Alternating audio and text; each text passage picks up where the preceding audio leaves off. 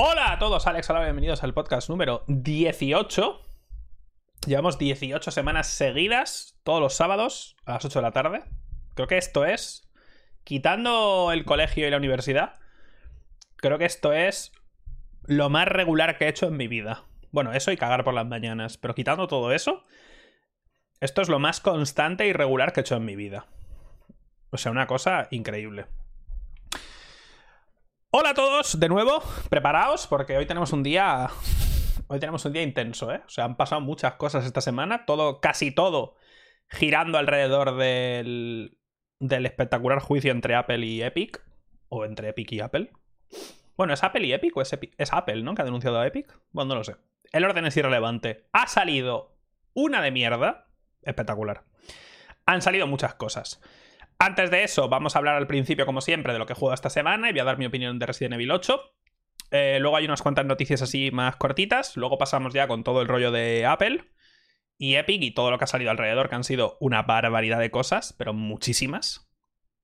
Y luego vamos a hablar de Invencible, que es, no es que lo haya visto, o sea, lo he visto, pero como no tengo nada que hablar de temas de series ni nada, pues daré mi opinión de Invencible que di un poco mi opinión en Twitter muy rápido, simplemente diciendo de la animación, pero bueno, daré un poco menos mi opinión de Invencible, que es la serie de animación que está en Amazon.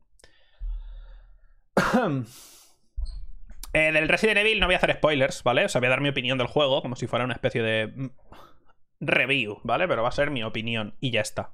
Después de haberlo jugado. Pero no voy a hacer spoiler ni nada, porque es que no voy a engañar, realmente la de la mitad de la historia. Eh, creo, no sé. Pero bueno, hablaré del juego, de lo que ofrece y todo eso, pero no voy a hacer spoilers, no os preocupéis. Dicho esto, creo que podemos pasar a hablar de, pues, de lo que he jugado esta semana. Esta semana he jugado bastante menos a eh, Isaac. Me quedan muy, muy poco. No sé cuánto, me quedan igual 20 logros ahora mismo. Me quedan muy poquito ya.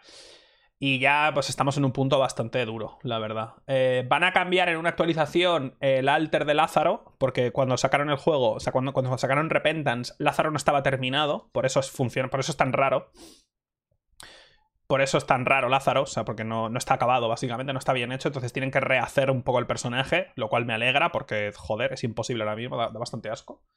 Pero bueno, eso, me queda muy poquito de Isaac, así que no he, jugado muy poco. Me, he sacado los desafíos, en fin, he jugado un poquito, pero mm, poco. Esta semana he jugado... Eh... ¿Jugué, al, ¿Jugué al principio de esta semana al Judgment?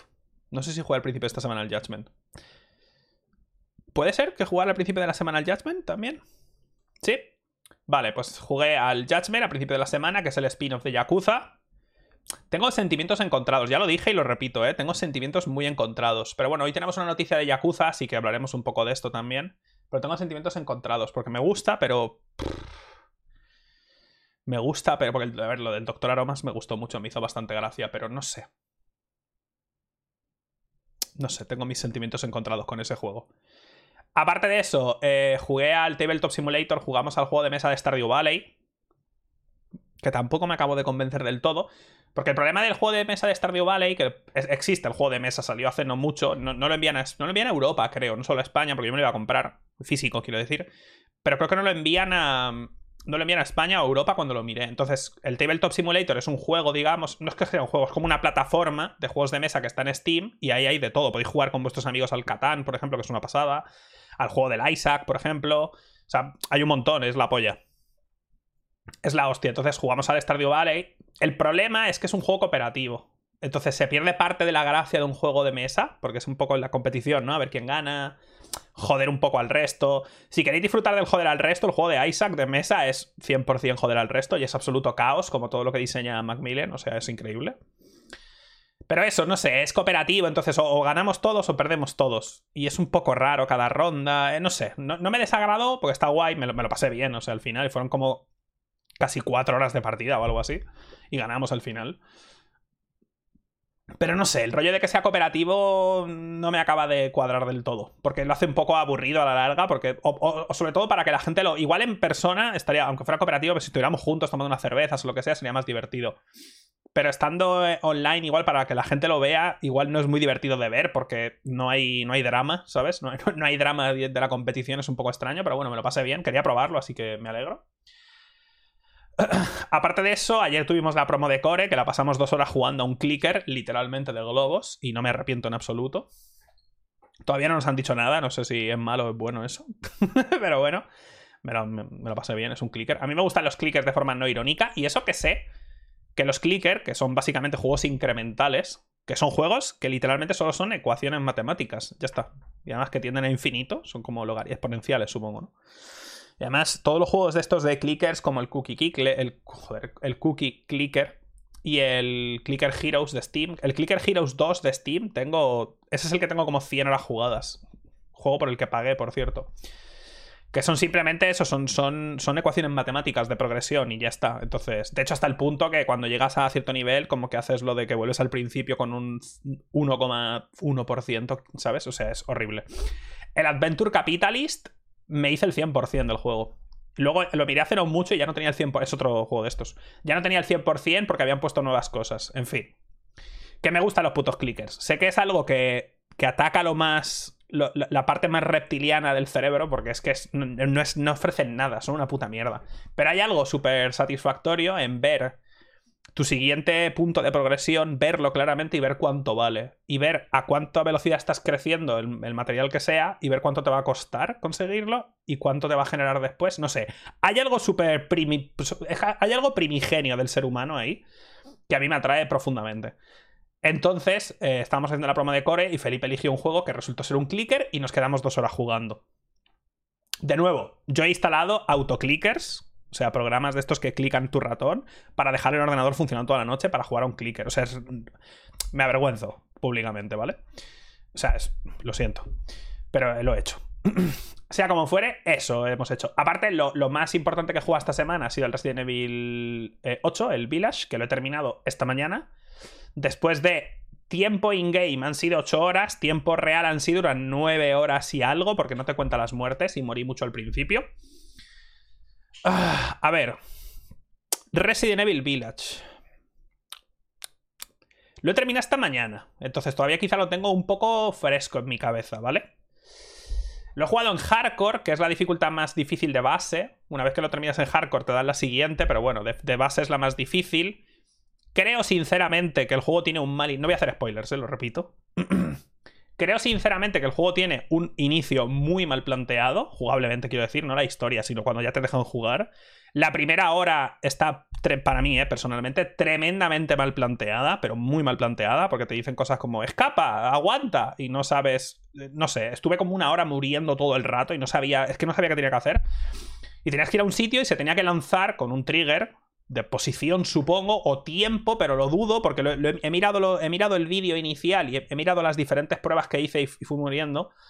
Y parece que no va exactamente por tiempo, debe ser una suma de tiempo y posicionamiento del personaje en el ambiente para que salte la escena. Tiene que saltar una escena y ya está, ya puedes continuar.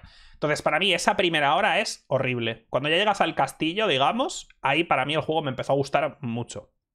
Pero esa primera hora, personalmente, creo que está tremendamente mal planteada. O eso, o me comí un bug. Porque yo estoy seguro que llegué donde tenía que llegar con bastante tiempo y no saltó la escena. Entonces ya dije, vale, pues por ahí no es. Empecé a ir por otros sitios y moría. No sé, no me, la primera hora no me gusta, sinceramente. Obviando eso, el juego está muy bien hecho gráficamente y demás. Tengo, que decir que personalmente a mí no me gusta. Em, a mí no me gustan los Resident Evil en primera persona. Debo decir. O sea, es algo que no. Hay algo ahí que a mí no me atrae me gusta más que sea en tercera persona. Obviando el tema de que empecé el FOF no se puede cambiar. Algo que sinceramente no hay ninguna excusa. Ninguna. Ni en consola, por cierto. En ambos deberías poder cambiar el FOF como mínimo, mínimo, mínimo, mínimo hasta 90. Como mínimo. Tiene un FOF horizontal de 65 o algo así. O de 60. Una cosa Lamentable, lamentable. Yo creo que la diferencia de que mucha gente que juega en consola no tenga motion sickness con el tema del FOF, el FOF es el campo de visión, es lo que tú ves del personaje en primera persona. Si tienes el arma, pues el cono de visión, ¿vale? Y este, este, al igual que en el anterior, está muy cerca, pero en el anterior, en el 7, te dejaban cambiarlo y en este, y en este no. Yo creo que a la gente que juega en consola no le afecta tanto porque en general, no en mi caso, porque yo juego en esta pantalla, que estoy a la misma distancia, pero en general, la, gente que está que juega en consola juega en televisores más grandes y con más distancia. Entonces creo que no, igual no se nota tanto, no lo sé. Pero en PC hay mucha, pero mucha gente, ¿eh? Y a mí no me ha pasado esta vez, fíjate. hay mucha gente que incluso jugando la demo se mareaba y no sabían muy bien por qué. Y es el FOF, está tremendamente cerca. El juego funciona muy bien en tema de rendimiento, va estupendo. Y las consolas también, por cierto. Hay un, el típico vídeo de Digital Foundry que lo podéis ver de cómo rinden Play 5 y Xbox y demás. Va muy bien, o sea, el, motor de los Resident Evil es la hostia, está ya muy, está ya muy, muy optimizado. Quitando yo unas bajadas específicas en dos momentos, que tiene pinta más de ser una especie de bug con quizá partículas o algo así en mi caso, pero por lo general ha ido muy bien. Pero el tema del Field of View no, no. ¿Vale? Pero está muy bien hecho gráficamente. La ambientación me gusta mucho, pero sufre, creo, de lo, de lo que ya parece, que lo he dicho esta mañana cuando, mientras lo estaba jugando, que parece casi la obligación de los Resident Evil, de que tienen que empezar de una manera y en algún momento tienes que pasar por alguna fábrica barra laboratorio, estás obligado por ley, entonces no me ha gustado mucho eso. Pero luego al terminar y después de comer he estado mirando reviews de las revistas y eso, y vídeos un poco de la gente de, de qué opinaban. Y todo el mundo, o muchos, decían, hay una parte al final, que es a la que me refiero, que es, que es muy larga, se hace súper larga, no sé qué. Y yo me lo he pasado esta mañana esa parte en una hora o algo así, en hardcore, o sea, no sé. A mí personalmente esa parte no me ha gustado estéticamente porque todos son grises y marrones y no sé.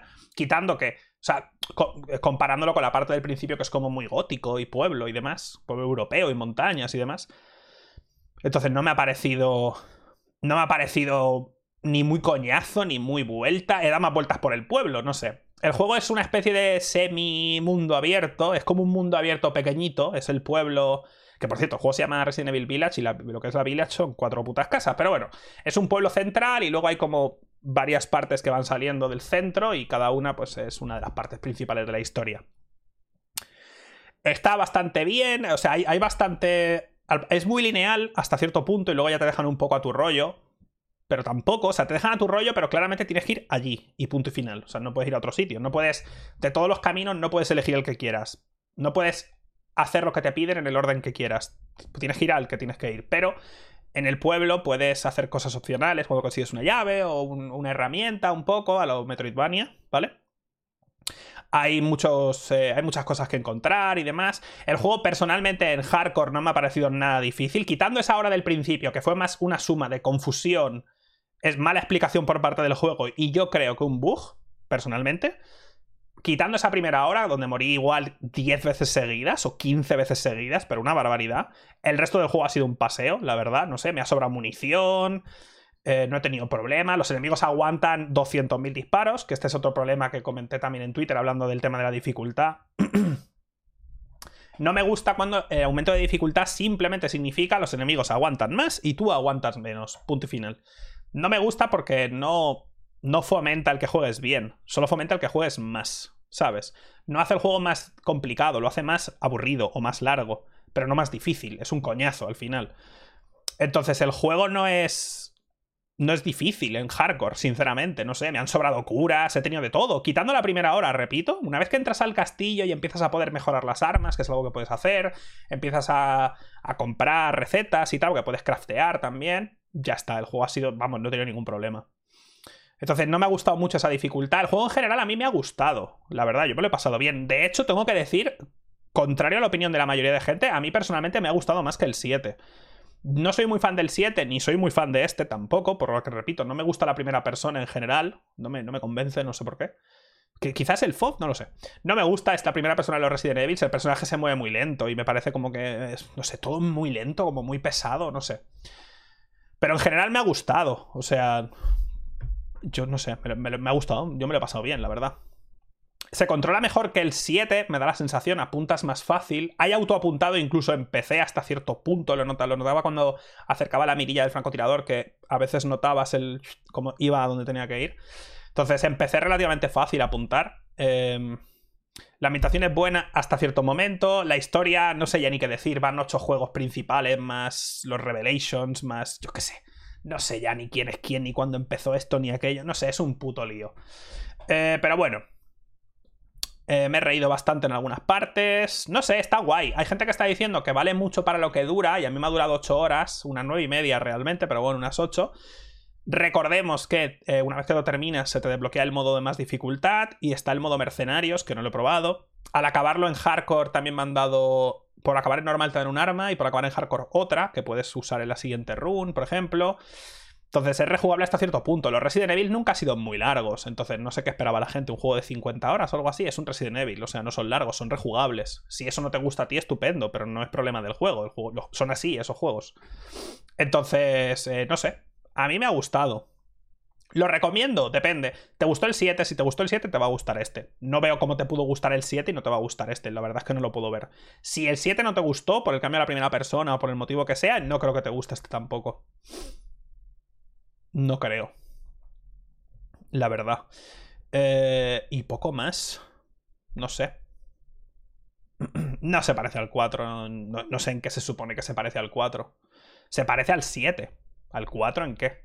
El inventario es irrelevante, por ejemplo. Hacían mucho énfasis, wow, tienes inventario otra vez y sale la cuadrícula típica, es irrelevante. Literalmente irrelevante. No he tenido que hacer en todo el juego ni una sola vez entrar al inventario y decir, a ver, tengo que dejar esto para poder coger esto. Literalmente, ni una vez. Es irrelevante el tema del inventario. Es tan irrelevante que podría no existir. Es tan irrelevante que los propios desarrolladores lo sabían y por eso no te han puesto cajas en ningún sitio para dejar cosas porque no hace falta. Eh, bueno, sí, una vez compré un arma y me dijo el juego, no tienes espacio. Realmente sí tenía espacio, solo tenía que reordenar las cosas. Literalmente, esa vez en nueve horas y media. Pero no hay cajas en el juego para dejar cosas, entonces queda igual, que tienes espacio de sobra. En el juego puedes encontrar cosas para venderlas y con ese dinero puedes comprar armas, mejorar y tal. Entonces tienes que tener eso un poco al loro. Hay cierta exploración secundaria, pero tampoco tanta. Hay cierto backtracking si quieres conseguir cosas extra. Repito, el personaje se mueve frustrantemente lento. O sea, para una persona que está buscando una persona importante para él, por lo tanto, le va la puta vida en ello, básicamente. El tío es lento como su puta madre, ¿vale? Coño, le gano yo en una carrera y como veis, no soy la persona que está en mejor forma. No sé si me explico. Entonces, es muy frustrante esa sensación de que te persiguen bichos que no parece que corran mucho, otros sí, pero algunos no, y parece que te van a pillar todo el rato. Y lo hacen aposta para darte esa tensión y tal, pero no me gusta porque me hace sentir como que estoy corriendo por encima de, de, no sé muy bien de qué, tío. De melaza, ¿sabes? Parece que estoy corriendo todo el rato por una ciénaga, es una sensación de mierda. El doblaje está bastante bien hecho. Eh, y ya está, no sé. Yo personalmente, si te gustó el 7, te lo recomiendo. Si no te gustó el 7, si te gustan más los Resident Evil clásicos o te gustó mucho el remake del 2 y demás, mm, no creo que te vaya a gustar. Entonces, creo, no lo sé. A mí, yo creo. Espérate una rebaja, quizá. Si nunca has jugado un Resident Evil, juega al Resident Evil 2 Remake. Esa es mi opinión. Bueno, de hecho, juégate al primero. Aunque quizá, si nunca juegas Resident Evil, quizá jugar el, Resident Evil 1 Remake, el que salió en la GameCube y ahora está en Steam y demás, quizá es un poco bastante hardcore, porque es durillo ese juego. Y los controles y demás, aunque tiene la versión alternativa. Yo, si nunca has jugado en Resident Evil, te recomiendo jugar al 2, al remake del 2, que el que salió hace poco. Me parece espectacular, me parece una buena adaptación de un survival horror clásico, metiéndole un poco más de acción y adaptándolo a, las nuevas consolas. Está muy guapo gráficamente y demás. De hecho, tengo ganas de jugar el remake del 2 otra vez. Me lo he pasado dos veces, creo. Tengo ganas de jugarlo en, difícil también. Desde cero, empezar de cero en la dificultad máxima y eso. Y poco más. Esta ha sido mi opinión del Resident Evil. Ah, bueno, me dieron la clave, aparte. Os lo digo por si os interesa, por, si pensáis que eso me, me importa lo más mínimo o modifica mi opinión del mismo. Eh. Y ya está. Eso ha sido mi opinión, yo creo, del Resident Evil. ¿Y qué más? Creo que nada más así de primeras. Porque no he dicho nada, no he, hecho ningún spoiler, porque no voy a engañar. A ver, es que no me he de la mitad de cosas, no sé. Ya está tan enrevesada la historia, hay tantas. ¿Sabes? Es como ya, basta. basta de, ¿sabes? Quizá hacete una historia paralela o algo así, no sé. Hay ya demasiados. Es un lío. Quiero probar el modo mercenarios. Igual me apetece volver a empezar en máxima en la dificultad nueva, quizá, con las nuevas armas. Igual me apetece ya saltándome las escenas. Igual me lo paso en tres o cuatro orillas, no sé. No sé, ya veré, ya veré lo que hago. Tenemos hasta que salga Mass Effect. Returnal, por cierto, es que no me apetece jugarlo, tío. Creo que lo comenté mientras jugaba, ¿verdad? Jugué dos veces y dije, está guay, pero hay algo que no sé explicar, lo dije cuando jugaba. Dije, está guay, pero hay algo en el juego que no sé qué, no sé qué es. Hay algo en el juego visual, no sé qué coño es, no sé qué tiene el juego, hay algo en el juego que me da pereza, tío. Me da pereza, tío, no sé, ¿sabes? No, me, da, me da como perecilla. Es raro, no sé, no sé explicarlo, lo dije, digo, no sé qué es, no sé qué es, pero estoy jugando y noto que no me... No, no sé. Y es raro, ¿eh? Es raro porque me flipan los roguelites, me flipan el rollo este de hacer una run y que vayas en cada run sea diferente y demás, me encanta, lo podéis joderme, os lo podéis imaginar. Me encanta lo de que cuando mueres ir mejorando poco a poco, digamos. A lo Enter the Gungeon también, por ejemplo, ir comprando un nuevo arsenal que puede aparecer en la run o Isaac desbloqueando. Pero hay algo en Returnal. No sé, tío, no me, no, me, no me acaba de atrapar, la verdad. Quizá espero un poquillo, porque ha tenido relativo éxito. Igual espero unos meses a que le metan contenido o equilibren cosas o pongan lo de guardar en medio de la run. No sé, y lo vuelvo a probar quizá en el futuro. Pero ¿hay algo? No, el problema no es que no sea Isaac. Mm, Enter the Gungeon no es Isaac y le saqué el 100% y me gustó un montón. Joder. Le saqué el 100% y lo disfruté como un animal. Por ejemplo, eso me pasó con Nuclear Throne. Nuclear Throne debería gustarme también un montón en principio y no me acabo de atrapar, tío. Me lo, o sea, llegué hasta cierto punto, me pasé... O sea, vamos, que vi mucho del juego, pero no me llegó a atrapar del todo. Entonces... No sé, hay algo en Returnal que no me acaba de convencer del todo. Y no sé muy bien lo que es. Porque está muy, está muy bien hecho gráficamente y todo eso, pero... No sé, la verdad. no sé. Y ya está, creo que con esto es eh, suficiente, porque como, como llevamos 20 minutos, macho, y no hemos empezado todavía. no, no, sí, no, no, no me estoy... Quiero decir, no, no, estoy poniendo el, hecho de que hay algo en el juego que a mí no me guste como si es un problema del juego, ¿sabes? No sé lo que es, es que a mí no me... Hay algo que no me interesa. Es verdad que he jugado muy poco, ¿eh? En total debo haber jugado al Returnal 5 horas, creo, algo así. Creo que hice 2 y 3 horas, o 3 y 2 horas, no me acuerdo. no, no, estoy diciendo que el juego tenga algo malo, no lo sé, he muy poco. Pero aún así, con lo poco que he jugado, hay algo que no acaba de engancharme, ¿sabes? Entonces tampoco me voy a forzar a jugar si no me apetece. Nos hemos pasado el Resident Evil, próxima parada, Mass Effect. Y me quiero pasar los 3. Yo os aviso, ¿vale? Me apetece, me apetece muchísimo. Igual empiezo el primero y digo, hostia, yo recordaba que era mejor. Que puede ser. Pero me apetece un montón pasármelos. Un montón. Porque los recuerdo de una manera muy guay. Entonces, puede ser que lo empiece y diga, oh Dios, qué pedazo de mierda. Si ocurre, os diré mis motivos y pasaremos a otra cosa. Entonces, eso. Eh, Subnautica Below sale del Early Access el día 14, dentro de nada, y lo vamos a jugar porque me encanta, me encanta Subnautica, así que lo vamos a jugar. y eh, poco más, creo que ya con esto con esto ya estamos. Podemos empezar con las noticias cortas. y al lío. Botella. Voy a beber un traguito de agua. y empezamos. Podéis aprovechar este interludio acuático para suscribiros. Gracias.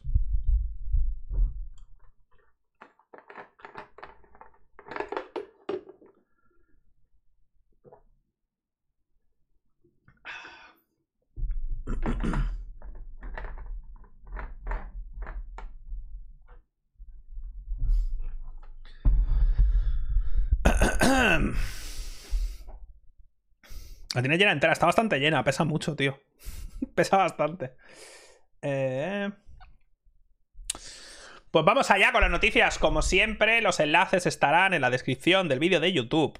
los que estáis en audio, pues tendréis que ir al vídeo si queréis algún enlace y, y eso. Vamos a ver unas cuantas noticias cortas y pasamos al debate importante, digamos, que es la batalla legal entre, entre Apple y Epic. Primera noticia, eh, se han filtrado screenshots de Battlefield 6. Eh, que están haciendo Battlefield 6, lo sabe mi abuela también, ¿sabes? O sea, que lo sabe todo el mundo, eh, no sé. Sorpresa, están haciendo Battlefield 6.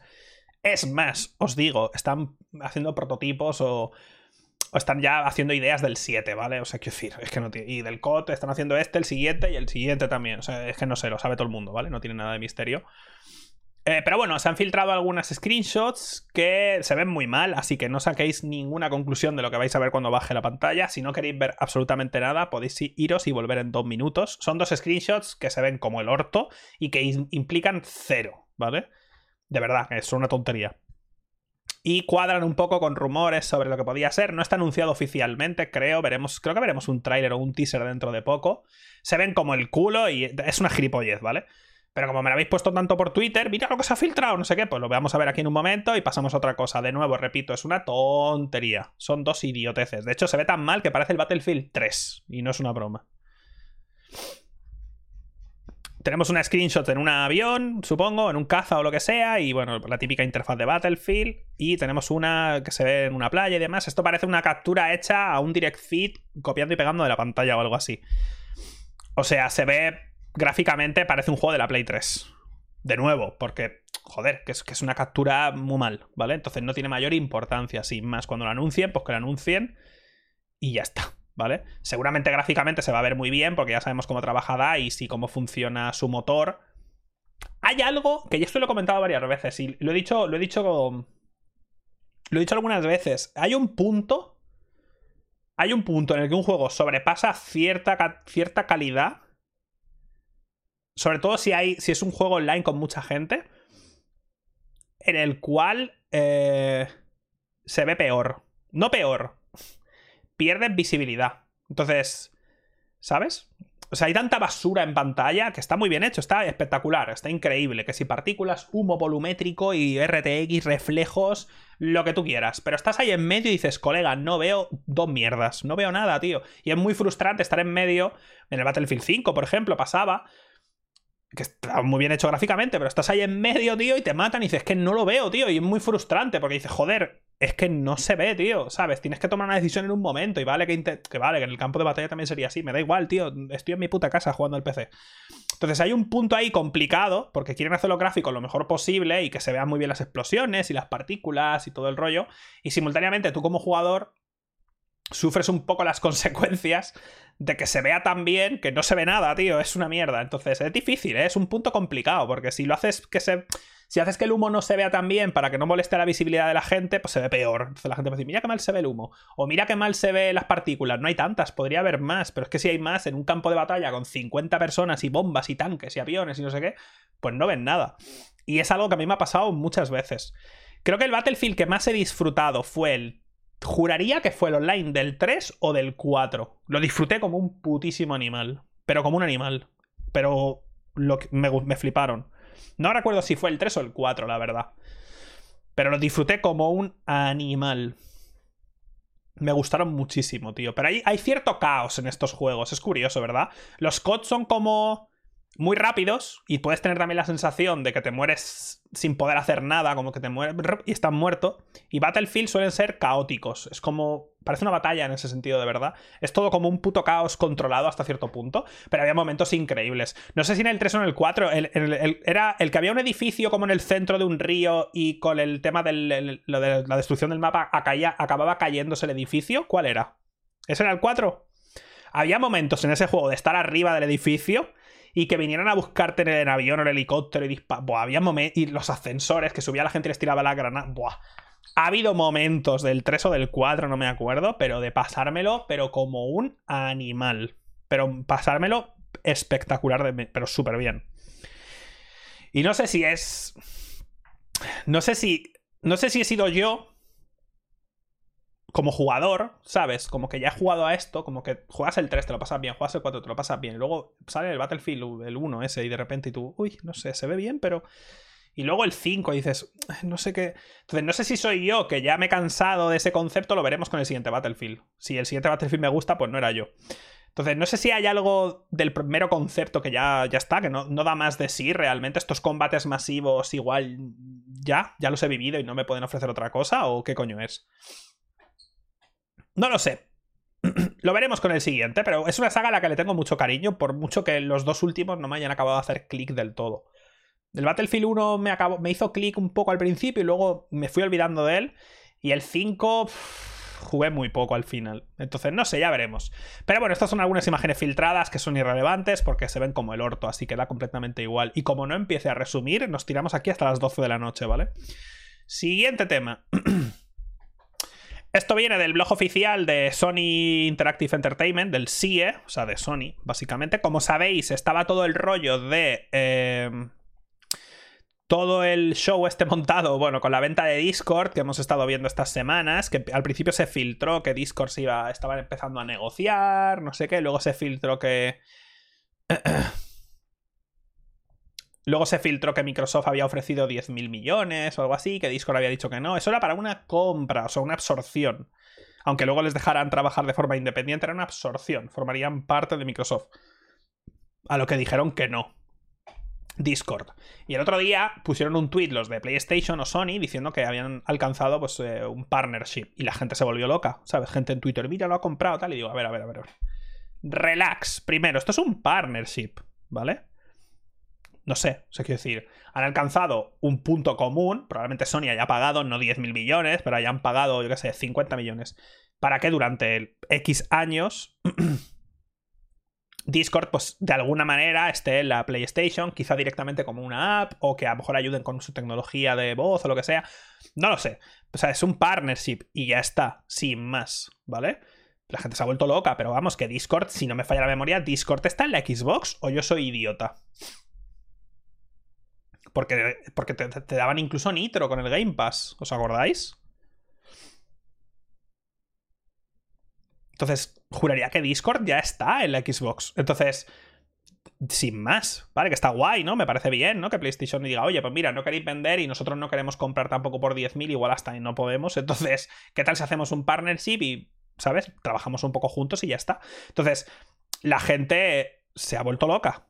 Rollo, ya veremos, ¿no? Pero que no es que la hayan comprado ni nada, ¿eh? O sea, que no. Es simplemente eso, es un partnership y ya estaría, sin más. Que me parece estupendo, ¿no? Pero que que no tiene más. Ya está. ¿Vale? En parte me alegro. Porque no sé. A ver, es que no sé. Realmente no sé por qué me alegro. Me da igual, tío. No, es mía la empresa. Ni tengo ningún tipo de. No, no sé. No he invertido en Discord. Entonces me da igual. Pero. La gente, de, repito, monta mucho. Se monta películas muy grandes sobre que la van a destruir. Y repito, eso era, eso era algo que pasaba mucho a principios del 2000. Y pasó con Skype y con el Messenger y con Yahoo, no sé, ha pasado con muchas empresas que compraban y destruían, pero eso ya hoy en día, como habéis visto con un montón de ejemplos, ya no pasa, ¿sabes? Hoy en día hay absorciones y después dejan trabajar de forma independiente. Porque si algo ya funcionaba, ¿para qué coño vamos a tocar? Si os compramos porque funcionáis, si, vamos, si, metemos mano por ahí va, a ser a peor, entonces, ¿para qué? Hasta cierto punto, claro. Pero bueno, pues eso, ya está, sin más. Hay un partnership, pues habrá una app para PlayStation 5 de Discord, que a mí personalmente pues, me importa tres mierdas, pero bueno. Yo soy, creo. Esto quizá me pasa solo a mí, pero recuerdo cuando tenía la 360 y la Play 3, que cuando jugaba, por ejemplo, de, esas dos, jugué mucho más a la 360, por ejemplo, y recuerdo viciarme al Halo 3 y el online, los mapas, y comprar, comprar los DLCs de los mapas y demás, y pegarme, pero locuras de vicios. Y recuerdo que en la Xbox hablaba con los cascos mucho, con la peña, y te, ponías cascos en la Play 3 y no hablaba ni Dios. era, una cosa. Había una diferencia abismal en aquel entonces, ¿eh? No sé hoy en día, porque, ¿sabes? No juego online en consola, pero había una diferencia en aquella época, rollo. Nadie hablaba en la, Play. Yo tenía los cascos que me entraron con el. Era un pack ¿Con qué juego fue? ¿Con el MAG? ¿Os acordáis del MAG? ¿Cómo se llamaba? Se llamaba MAG, ¿verdad? Massive. ¿Cómo era, tío? El juego de la Play 3 ese que como, era como un Battle Royale prácticamente. ¿Os acordáis de ese juego? El MAG. Se llamaba MAG, M-A-G. Entonces, no sé, la gente en Play 3 en aquella época, digo, no hablaba nada, tío. Me, pegaba un shock cuando pasé de jugar a Halo 3 a probar el online del. del juego de disparos ese de la Play, tío. El exclusivo, Killzone. Cuando pasé a jugar al Killzone 2 y tal, nadie hablaba. Y yo, a lo mejor te encontrabas a uno o dos, ¿no? Pero que en Halo todo Dios hablaba, tío, no se callaban. Pero bueno, ya está, sin más. Un detalle que me he acordado ahora porque soy idiota. Siguiente, vamos a pasar rapidito porque... Hay cositas. Eh, se ha registrado la marca Sunset Overdrive. Obviamente... Esto, pues, para quien no lo sepa, Sunset Overdrive es un juego que salió... Juraría que salió de lanzamiento con la Xbox, con la Xbox One, ¿fue de lanzamiento o, por ahí? Fue de lanzamiento con la One, ¿verdad? Es que no, recuerdo muy bien. A mí me gustó mucho. Eh, es un juego muy cartoon y demás, y vas haciendo, vas derrapando por los raíles de la ciudad y las explosiones, y pone, es como muy cartoon todo, pero a mí me gustó. me gustó, me gustó bastante. Lo hace, es Insomniac, ¿verdad? Es Insomnia que lo hace, ¿verdad? Salió para la Xbox. Hace poco salió en PC, en Steam. Em, y ahora han registrado la marca otra vez. Entonces... Sin más. Que puede ser... Puede ser lo que sea. ¿Sabes? Bueno, si lo pone aquí, tío. Nombre de solicitante Insomniac. Puede ser una segunda parte. Puede ser simplemente que tienen que, tienen que volver a. ¿Sabes? No sé. Sí, ahora pertenece a Sony, porque Sony. Es raro, ¿verdad? Porque Bueno, es que no es raro, depende. Depende de cómo negociaran en su momento, porque en aquel momento Xbox podía haber dicho, oye, os contratamos para que hagáis Sunset Overdrive y la IP nos pertenece a nosotros y vosotros trabajáis para hacerla, o queremos un juego para nosotros exclusivo en aquel entonces, hicieron Sunset Overdrive y se lo quedaron ellos y luego Sony les compró. Entonces pasó a ser propiedad de Sony. Eh, no sé. Pero bueno, han registrado la marca Sunset Overdrive. A mí me gustaría una segunda parte, sinceramente. una vez que acaben con con las historias que tengan que hacer. A mí me gustaría una posible segunda parte o algo así. Porque me lo pasé muy bien, no sé. Pero no acabo de cuajar, ¿eh? No. creo que no vendió. Creo que no vendió mucho. No sé muy bien. No sé cómo. No sé qué pasó. No vendió mucho, creo. Quizá porque la Xbox no vendió mucho en aquel entonces. la Xbox One, no lo sé.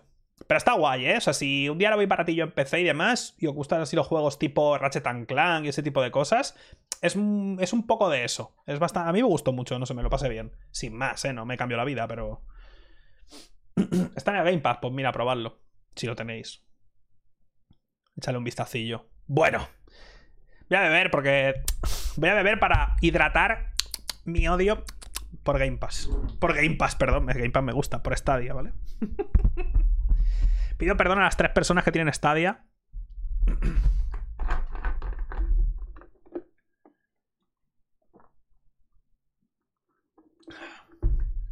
Entre ellos estoy yo. De hecho, de las tres personas que tienen Stadia en España, yo tengo dos copias. Tengo dos Stadias. no es una broma. y por una pagué. No es broma, tengo dos. ¿A ti te gusta Stadia? Yo tengo dos, crack.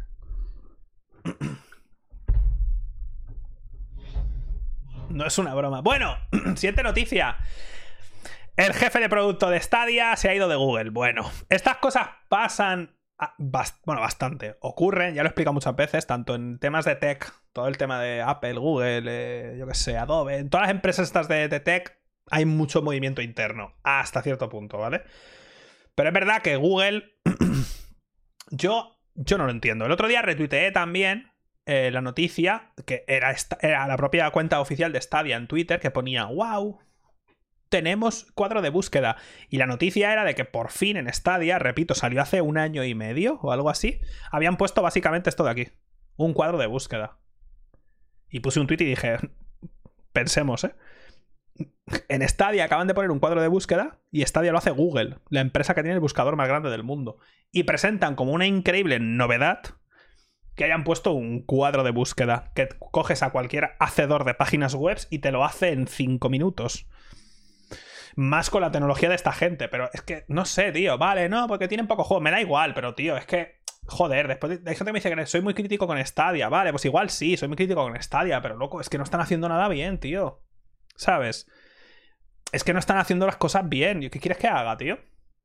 Porque, por ejemplo, a mí no me puede. A mí, como concepto, el hecho de jugar a mí así online no me gusta. No me interesa, mejor dicho. Y lo hace Nvidia, por ejemplo. ¿Y por qué, por qué no me meto con que lo haga Nvidia? Porque Nvidia hace gráficas, ¿sabes? No es su plataforma. Si ahora Nvidia dejara de hacer gráficas y se centrara solo en ofrecer el, servicio que ofrece de juego, me metería con ellos todos los putos días. Pero, ¿sabes? Entonces, estos se han metido en el mundo de los videojuegos y esto es lo que ofrecen. Dentro del mundo de los videojuegos ofrecen esto, esta es su oferta. Y a mí, pues sinceramente, pues no me gusta. Y si sale, cuando yo lo probé iba mal, ahora va mejor, es cierto. Y pasa un año y pico, un año y pico, y anuncian la cancelación de los juegos exclusivos que, anunciaron en su momento que solo podían ocurrir con Stadia por el tema de los servidores conectados, cancelados todos. Ponen un cuadro de búsqueda y lo anuncian en Twitter como si hubieran hecho la increíble actualización del siglo, un año y medio después. Ahora mismo, ¿por qué, ¿por qué ahora mismo una persona debería ponerse Stadia? ¿Por qué, podía, ¿Por qué ahora mismo una persona debería ponerse Stadia y no simplemente pagar por Game Pass? Diréis, bueno, igual no tienes un buen PC. Vale, pero es que con un PC normal. Es que todavía hay gente. Todavía lo, escucho, lo escucho y lo leo en Twitter. Todavía hay gente que está convencida de que para jugar en PC necesitas mi PC. O algo así. O un PC de 2.000 euros o no sé qué. Que no, macho. Que no. Que no. ¿Cuándo salió la, ¿cuándo salió la 970? ¿Cuándo salió la 970? ¿Cuántos años hace? ¿Cinco? Haz un montón, juegas con una 970, tío. Que no, que jugar no significa jugar en 4K, ni jugar con todo al máximo, ni activar el RTX. Que a lo mejor es quizá estáis acostumbrados a ver a mí o a otros streamers o gente que hace vídeos en YouTube y lo veis todo al máximo y demás, pero es nuestro trabajo, no tiene nada que ver, tío.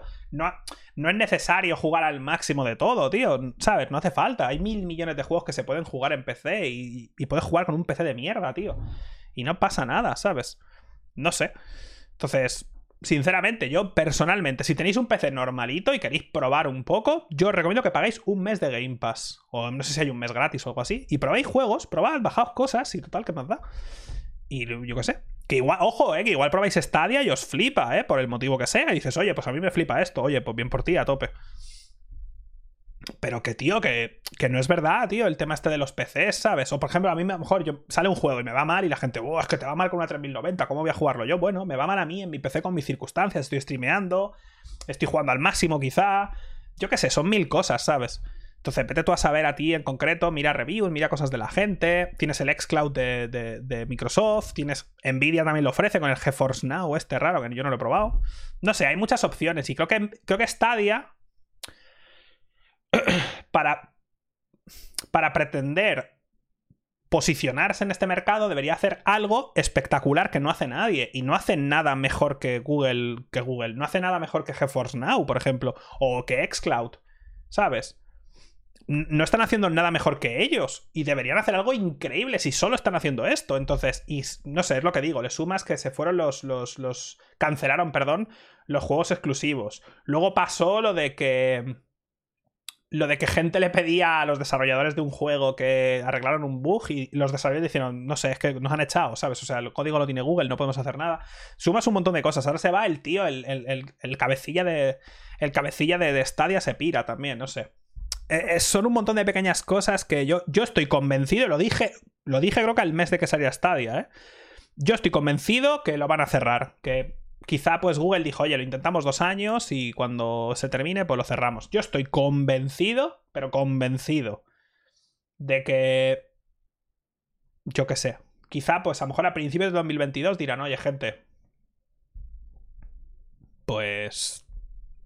Hasta luego. Porque, tío, es que además le sumas, por ejemplo, por ejemplo, Destiny 2. Destiny 2 está en Stadia.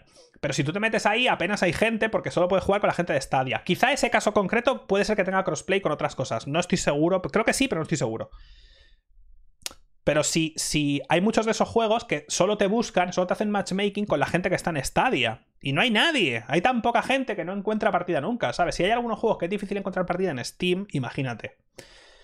Entonces, no todos, porque el tema de crossplay depende de la compañía y lo que hagan, pero es que son, son muchas cosas una encima de otra, ¿sabes? Y dices, y tienes que tener una buena conexión, ¿sabes? También eso súmalo, ¿sabes? Porque no solo es que tengas, no solo es que tienes que tener Chrome, por ejemplo, eh, como navegador, es que tienes que tener una conexión aceptable, ¿sabes? Entonces son, son muchas cosas una encima de otra y bueno, sin más, ya está, que se ha pirado este y, y ya. Una vez más, pido disculpas a las tres personas que tienen estadio en España, siendo dos de ellas yo. Así que un saludo al otro. Un abrazo, sigue resistiendo.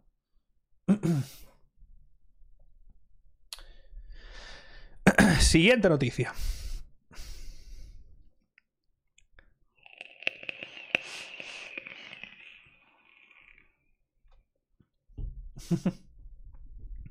También hay que reírse un poco, ¿vale? También me gusta dar mi opinión y exagerar un poquito, ¿sabes? Que a ver, que esto es un poco, es un, es un podcast, pero es un poco, es un poco distendido, ¿vale? Tranquilidad, ya sabéis un poco mi opinión, creo que ya le he dado, ya he dado mi opinión en profundidad muchas veces de muchos temas y creo que ya me entendéis un poquito, ¿vale? de qué va el tema. O sea, a mí no me va ni me, me, da igual, no gano nada porque le vaya bien a Stadia y le vaya mal, me es irrelevante.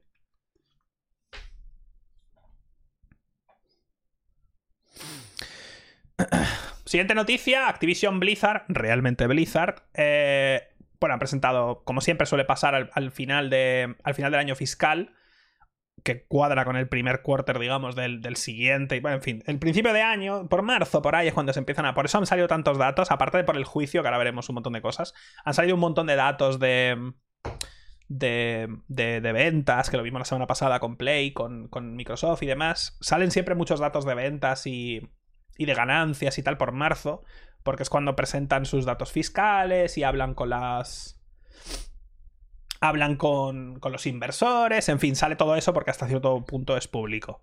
Activision le va muy bien, y a Blizzard le va bastante mal, ¿vale? Blizzard ha perdido el 29% de su, de su player base activa en 3 años. Perder un 30, bueno, 29, perder un 30% es mucho, ¿eh? Es mucho, mucho, mucho, mucho. Aquí podemos ver player base activa de 38 millones en el primer cuarto de 2018 a 27 millones este. Han perdido 10 millones, básicamente. ¿Qué esperaban? Pues perder, o sea, quiero decir, realmente, actualmente, de forma activa, ¿qué tiene Blizzard que digas, hostia, Diablo 3 está muertísimo. Juega gente, yo también, yo cada X ligas entro, me hago una liguilla, me subo un personaje y lo, desinstalo, ¿vale? Quitando, o sea, tenemos Diablo, pero vamos a verlo, ¿eh? Lo más importante es el WoW, pero Diablo 3, muerto. Están haciendo Diablo 4 y no va a salir este año, o sea que olvidémonos. Overwatch 2, o sea, Overwatch hablamos la semana pasada o la anterior de todo el tema de Overwatch 2, que se fue aquel tipo también y que está un poco todavía todo. Están haciendo, están construyendo sobre barro ahora mismo, ¿vale? Entonces.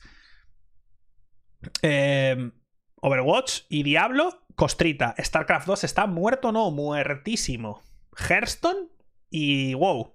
Esos son sus juegos actualmente, ¿no? Heroes of the Storm. Eh, por favor, por favor, las bromas a otro sitio. Hearthstone y WoW. Eso, es la eso es lo que juega la gente a, a cosas de Blizzard, ¿sabes? Entonces, yo supongo que yo supongo que asumen quizá que van a perder incluso hasta han perdido el 30, yo creo que van a perder hasta el 50% antes de remontar, ¿eh? Porque remontarán con la salida de Diablo 4, supongo. Ahora subirán un poquito con el Diablo 2 Remake, entiendo. O Remaster, o como coño se llame. Viene la Burning. Bueno, vale, claro, es que viene el tema de. Pero no sé. subirán un poquito, como siempre, pero van a. Su, su, tendencia general es en bajada. Aunque suban puntualmente con ahora la Burning Crusade del Classic o el remake del Diablo 2, realmente. Sí, jugará Diablo 2. realmente subirán bastante cuando sea que salga Overwatch 2, si es que sale o no, no lo sé. Y Diablo 4. Pero curioso, ¿qué tiene? Hay algo, Blizzard tiene que tener algo más en desarrollo, ¿eh? Algo que no se sepa. Porque Diablo 4 se sabe. Overwatch 2 lo mismo, o actualizaciones de Overwatch o lo que sea. Eh, las expansiones del WoW lo mismo. Y Hearthstone también. Tiene que haber algo. Tiene que haber algo, algo ahí, una nueva IP o algo, tío. Porque es que realmente se van a forrar con Diablo Immortal, que es el de móvil, se van a forrar. Porque juegos de móvil y China, por tanto se van a forrar como cerdos. Eh, no sé. A mí me fliparía un Warcraft 4, ya lo he dicho. O sea, Warcraft 3 y The Frozen Throne son mis son mis RTS favoritos. Pero, o sea, lo que, lo que jugué yo a eso en esa época, te lo juro, no tiene, no, tiene, no tiene puto nombre. O sea, de hecho, mis problemas con el LOL nacen de ahí. Porque jugaba a los Tower Defense. ¿Alguien del chat jugaba a los, a los mapas personalizados de Warcraft 3 y recordáis un Tower Defense llamado Element? Element Tower Defense. Está, ha salido ahora, ha salido como juego por separado en Steam. Me lo compré y no he jugado, tío. Lo tengo, tío. Ha salido como juego. El Element TD está en Steam. Y tengo, quiero probarlo, ¿eh?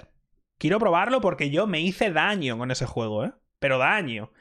Yo con los TDs me mataba, ¿eh? Me mataba. Me mataba jugar a los Tower Defense. Me flipan. Y al Element jugaba como un animal. Y el otro día lo vi en Steam y dije, ¿cómo? Y me lo compré y no he jugado. Entonces, quiero probarlo. Y ahí, pues ahí salió el Dota, en fin, del Dota salió el LOL, ya sabemos la historia. no sé, es que en la época tú pensabas en Blizzard y joder, veías todas las comunidades, la comunidad de Diablo, la comunidad del WoW, la comunidad del Warcraft, o sea, de los, de los mapas personalizados, la gente, tío, tenías... Joder, yo fui a la BlizzCon y era una pasada, tío. Y hoy en día veo todo el mundo enfadados con Blizzard, tío, no sé. No sé. No sé, también es muy, fácil culpar a Activision, rollo, esto es culpa de Activision, pero ah, no sé yo, ¿eh? ¿Hasta qué punto? Porque muchas empresas, cuando pasa el tiempo, gente se va, gente viene y van cambiando poco a poco. Y cuando te quieres dar cuenta, nadie de los que estuvieron en su momento están ahora y ya no en la misma empresa. Entonces, no sé, la verdad. Yo siempre me alegraré de no haber entrado al WoW. Yo jugaba al Warcraft 3, salió el WoW y mis, todos mis amigos fueron al WoW y cuando le dije a mi padre eso del, del WoW, de pagar cada mes, casi me mete un puñetazo. Me dijo, ¿cómo? ¿Cada mes dices? No. Y yo seguí jugando a mis mapas, yo solo, todos mis amigos se fueron al WoW y todos hablándome de la Burning Crusade y no, ese, no sé qué, y yo ahí jugando mis mapitas personalizados. Porque era gratis, no teníamos un duro. Literal, ¿eh? Yo solo, ya no jugaba con nadie, jugaba yo solo los Tower Defense y tal, y así caí en el LOL, claro. Así descubrí. Así descubrí Dota. Y así he acabado, claro. Pero todos mis amigos, tío, todo el puto día hablaban en el colegio de lo wow, hemos hecho una raid y tal, hemos estado hasta las 2 de la mañana, las 3 de la mañana en una raid y tal, y yo, yo, yo me eché un Element D y he probado un juego que se llama Dota, que lo han hecho, es un, es un mapa, tío, y peleas ahí con unos bichos y mis amigos, ah, qué guay. Bueno, así fue, joder. Y cómo me jodió, ¿eh? Cómo me jodió, tío. me cabré, pero te lo juro, ¿eh? no, lo digo un poco de broma y demás, pero no, no va, o sea, me cabré con mis padres, pero. Pero muchísimo, ¿eh? Porque de verdad, todos mis amigos con los que jugaba al Warcraft 3, todos se fueron al WoW, tío. Todos, tío. Y yo, papá, por favor, que es que todos mis amigos, tal, no sé qué. Mis padres me dijeron, tío, que no, que no, que no, que no te voy a pagar, que no, que son 120 euros al año, que no tenemos dinero, tío. Y yo, ¿pero por qué? Entonces, me jodió un huevo de verdad, ¿eh? O sea, no lo digo de broma, tío. Me jodió un montón, tío. Y nunca, nunca entré y ya pues se me pasó el arroz, tío. se me pasó el arroz y ya pues no. Bueno, en fin. No se podía, tío. Tengo dos frustraciones en la vida. Una fue esa. Y no, no entré a los, a los MMOs por, porque no teníamos dinero en casa. Y otra, que es el motivo por el cual siempre que salgo a comer como postres, por el mismo motivo. Cuando salíamos con mis padres a comer, no podíamos pedir postre porque no teníamos dinero. Esto no es broma. Entonces no mi hermano y yo no podíamos pedir postre. O a veces pedíamos uno entre los dos y podíamos compartirlo. Entonces, te lo juro, no es broma, ¿eh? Me da, me da igual dónde vaya a comer. Me da, lo, lo puedes tirar el postre después. Me suda los cojones. Cada vez que salgo a comer, pido un postre. Porque literalmente me decían mis padres, no, que no se puede, tío. Entonces no, no teníamos dinero, tío. Entonces pedíamos, a veces, a veces podíamos pedir un postre entre los dos. Cada vez que salgo a comer, cada vez que salgo a comer, pido un postre. Cada vez. Lo tengo aquí metido en la cabeza. que yo, papá, que quiero el coco helado. Mi padre, ¿cómo vas a pedir el coco helado? Que vale 500 pesetas. Que eso son 3 euros. 500 pesetas. Que no, que es muy caro, hombre. Un día fui a casa de mis padres ya con 30 años y le traje una caja así de cocos helados. Un montón de cajas del Mercadona. Le dije, toma. No es broma. Siguiente noticia. Esto lo puse en Twitter también, bueno, lo, retuiteé. lo retuiteé. Eh, esto es un juego que anunció Nintendo de la putísima nada.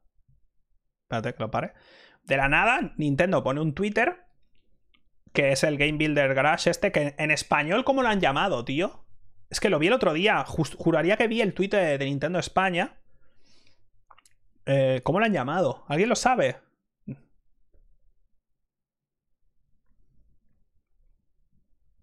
No es garaje de. No, no es garaje de la construcción de videojuegos. ¿Cómo se llama, tío? Taller de juegos. No me acuerdo. ¿Te imaginas? Garaje hacedor videojuegos. Garaje constructor juego. Bueno, da igual. Que han anunciado este juego de la nada. Pero un tráiler de un juego que sale ya.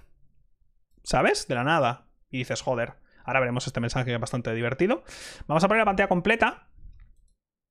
Ya lo puse en Twitter, pero bueno, es un juego sobre programar tus propios juegos. Es una especie de... Eh, no es nada súper novedoso, ¿eh? De hecho, esto, con este nivel de programación así y tal, existe, por ejemplo, en Minecraft. El Minecraft para educación tiene una programación similar a esta, que es una programación de cuadraditos y enlazar y demás.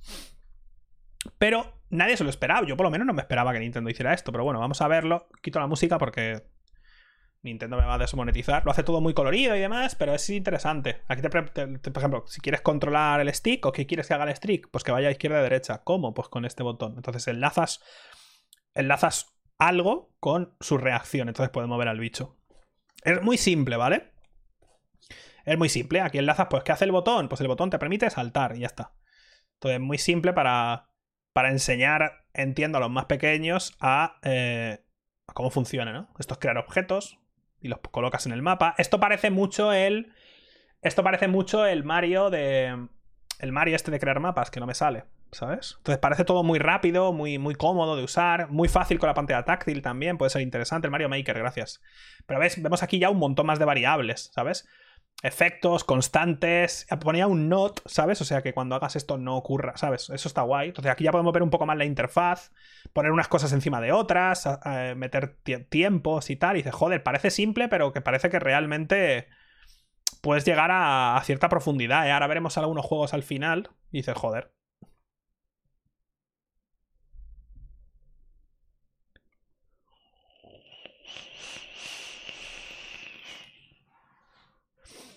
¿Ves? Aquí ya ves, dice, ves, aquí ves juegos que dices, coño, pues ya se ven simples, pero dices, bueno, a ver qué, de qué es capaz la gente. ¿Cuál es el problema de esto? Es Nintendo, ¿vale? Es Nintendo. Y también me gustaría ver el tema del copyright, ¿vale?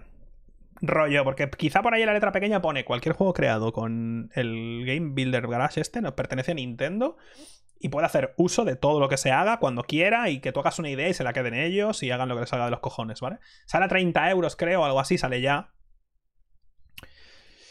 Eh, entonces, eh, a ver, tiene buena pinta, es interesante. Quizá me lo compro y hacemos un día, ¿sabes? Quizá hago pruebas un día por reírnos un poco. A mí me gusta por el simple hecho de que puedan meter a mucha gente en ver o en entender visualmente cómo funciona la programación, ¿vale? Porque ya os aviso a todos los que os apetece hacer videojuegos y tenéis una idea súper... tenéis una idea como súper... no sé, súper romántica de los videojuegos. Yo solo hice medio año de, de, desarrollo de videojuegos en programación cuando estuve en Valencia y casi me quiero pegar un tiro en la boca, ¿vale? La programación es, ¿te gustan las matemáticas? Sí, perfecto, disfruta. Porque la, programación es, matemáticas y lógica.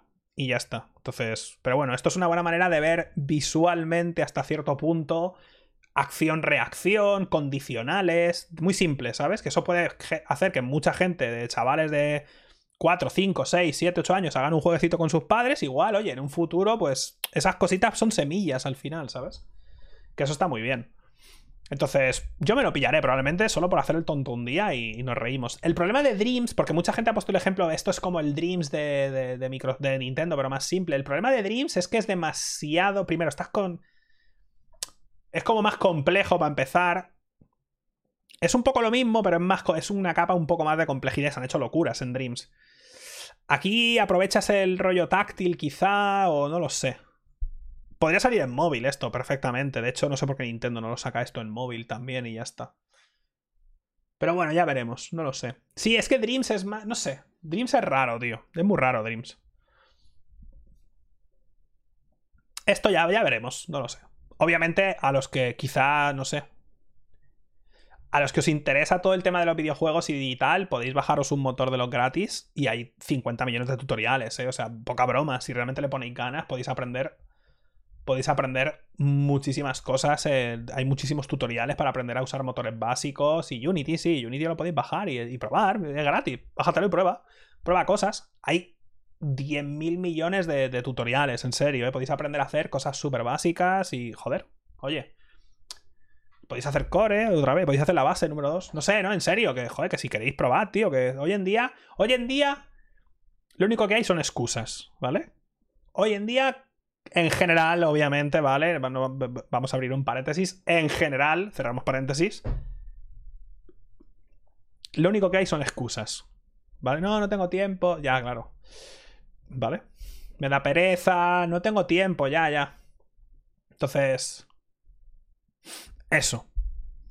Obviamente aquí ya un comentario. Imagínate si alguien, si alguien sabe cómo consigue hacer Mario y, lo, tiran al juego. Dar por hecho que si hacen alguna especie de Mario o lo que sea, lo van a tirar. Dadlo por hecho, ¿vale? Porque es Nintendo. Es Nintendo, es Nintendo. Pero bueno, eso, sin más, a mí me llama la atención y yo lo voy a probar. Aunque sea hacer un streaming riéndonos un poco, haciendo cuatro tonterías y yo qué sé. Ya veremos. Siguiente noticia. El E3 se está acercando, como siempre, ya lo he dicho varias veces, pero haremos, eh, como siempre, pues cubriremos las conferencias y nos reiremos un poco y... Pues lo de siempre. Y eh, han confirmado Square Enix, Gearbox, Sega y más. Y con más se refiere a... Turtle Beach, que es la marca de los cascos, que yo creo que había, yo creo que había entrado en bancarrota. Verizon, que es la marca esta de móviles de Estados Unidos. Esto no sé lo que es. Esto no sé lo que es. Esto no sé lo que es. Pero esto es una marca de móviles. O sea, es como Movistar. ¿Sabes? No sé. Como si recordáis, la semana pasada tuvimos la noticia de que Konami se salía del E3, había entrado, había dicho que entraba y se han salido. Entonces, ya veremos. Square Enix, Bandai, Gearbox. Gearbox no creo que anuncien Borderlands 4. Han acabado ya con el 3, por cierto. Que ahora veremos un montón de datos de todo esto. Han acabado ya con el 3 y sus expansiones y tal, pero. Esto es lo que. Esto es lo que tal. Con Square Enix, dad por hecho que veremos eh, más del Final Fantasy XVI. Muy seguramente. Eh, van, a, van a enseñar. Si ya vimos in-game el año pasado del Final Fantasy XVI, van a enseñar. Quizá incluso dan fecha para el 2022, ¿eh? Porque me acuerdo cuando se vio ese tráiler, hubo gente que comentaba eh, que estaba relativamente, o sea, que estaba bastante avanzado, no finalizado ni de coña, pero que no era, joder, no era simplemente como cuando anunciaron el, el Elder Scrolls o el Metroid Prime, ¿sabes? Que se ve en el Elder Scrolls se veía una montaña, y el Elder Scrolls y ya está. Aquí se vio doblaje, se vieron animaciones, se vieron una cutscene ahí de gente hablando, se vieron invocaciones, combate. O sea, se vio bastante avanzado. Entonces, yo no dudaría. no dudaría nada que lo enseñaran en este 3 y lo anunciaran con fecha de 2022. Rollo, igual para verano o finales de 2022, pero que lo anunciaran ya. Ya con fecha y todo. Yo te lo juro que no lo dudo para nada. Ya veremos, tengo ganas, obviamente. Pero ya veremos.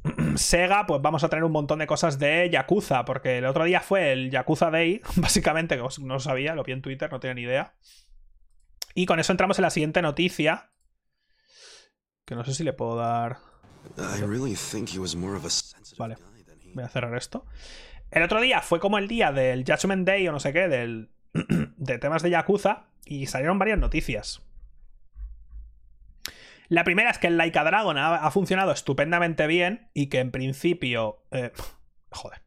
En principio, eh, los siguientes Yakuza de la línea principal van a pasar a ser eh, rollo por turnos.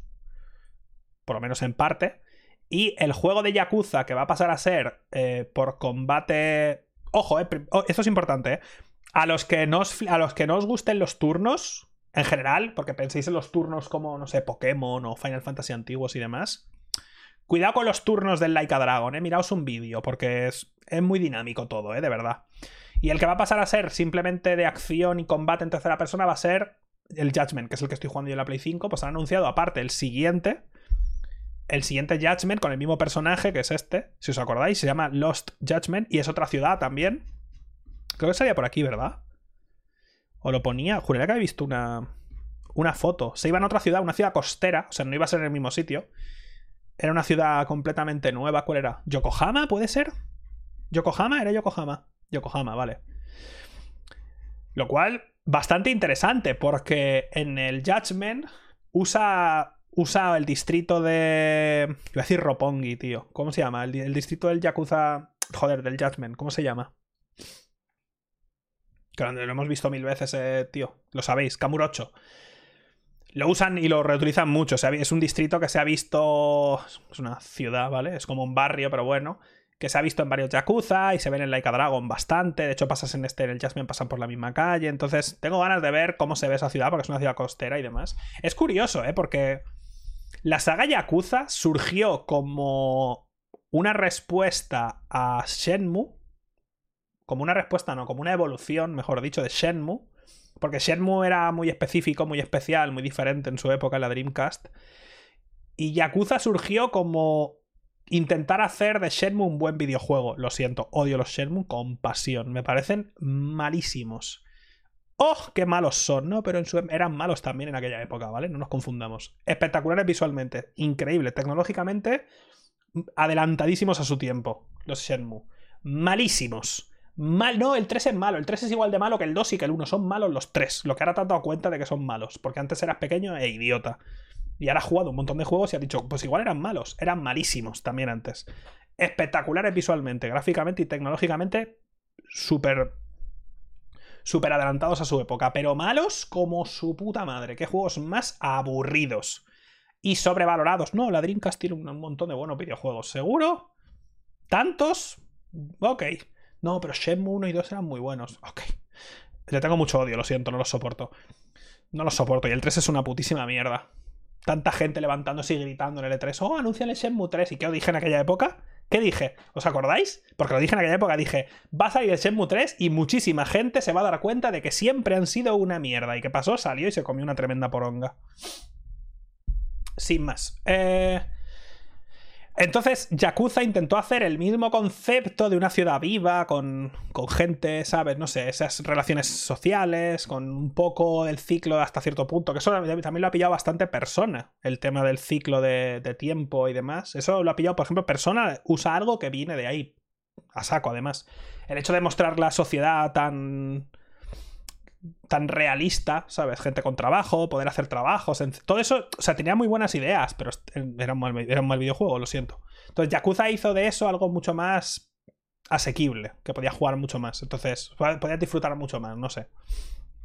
Y sorprendentemente, aunque parecían bastante de nicho al principio, cuando salió Yakuza 1 y 2 y 3, eran ultra de nicho. Y poco a poco han ido abriéndose camino en Occidente, primero con traducciones en inglés y luego ya en español y tal, y joder, y en otros muchos más idiomas. Y la verdad es que tienen una comunidad que flipas. Y por cierto, yo tampoco lo sabía. Hay una cantidad de porno gay de Yakuza. Yo, yo, no, yo no lo sabía.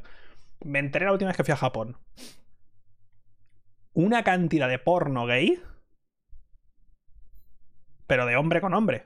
Pero increíble, ¿eh? Espectacular. O sea, fuimos a un sitio en Japón y eran todo como cómics que hacía gente, o sea, era como muy local todo, ¿sabes? Podías ir tú y presentabas tu cómic y te lo ponían ahí, eran como cómics hechos de peña. Y era todo porno gay y estaba todo lleno de chicas y estaba yo ahí, joder, la verdad es que está todo bien hecho. Entonces, hay como un montón. Hay, hay un, montón, ¿eh? O sea, hay un huevo, tío. Eran todos, además mola, porque estaba en la tienda y eran todo, era todo porno gay bueno, pero puede ser porno gay de chicas, pero la tienda era porno gay de chicos, o ese piso específicamente. Y estaba, está, había todo chicas así como muy tapadas, ¿sabes? Como, no sé, Japón. Ahí como muy chicas ahí mirando y yo ahí, joder, la verdad es que yo solo, o sea, solo, era, era el único chico de la tienda. Estaba súper bien, no sé, estaba bien dibujado. Pero vamos, unas pollas y unas cosas, increíble.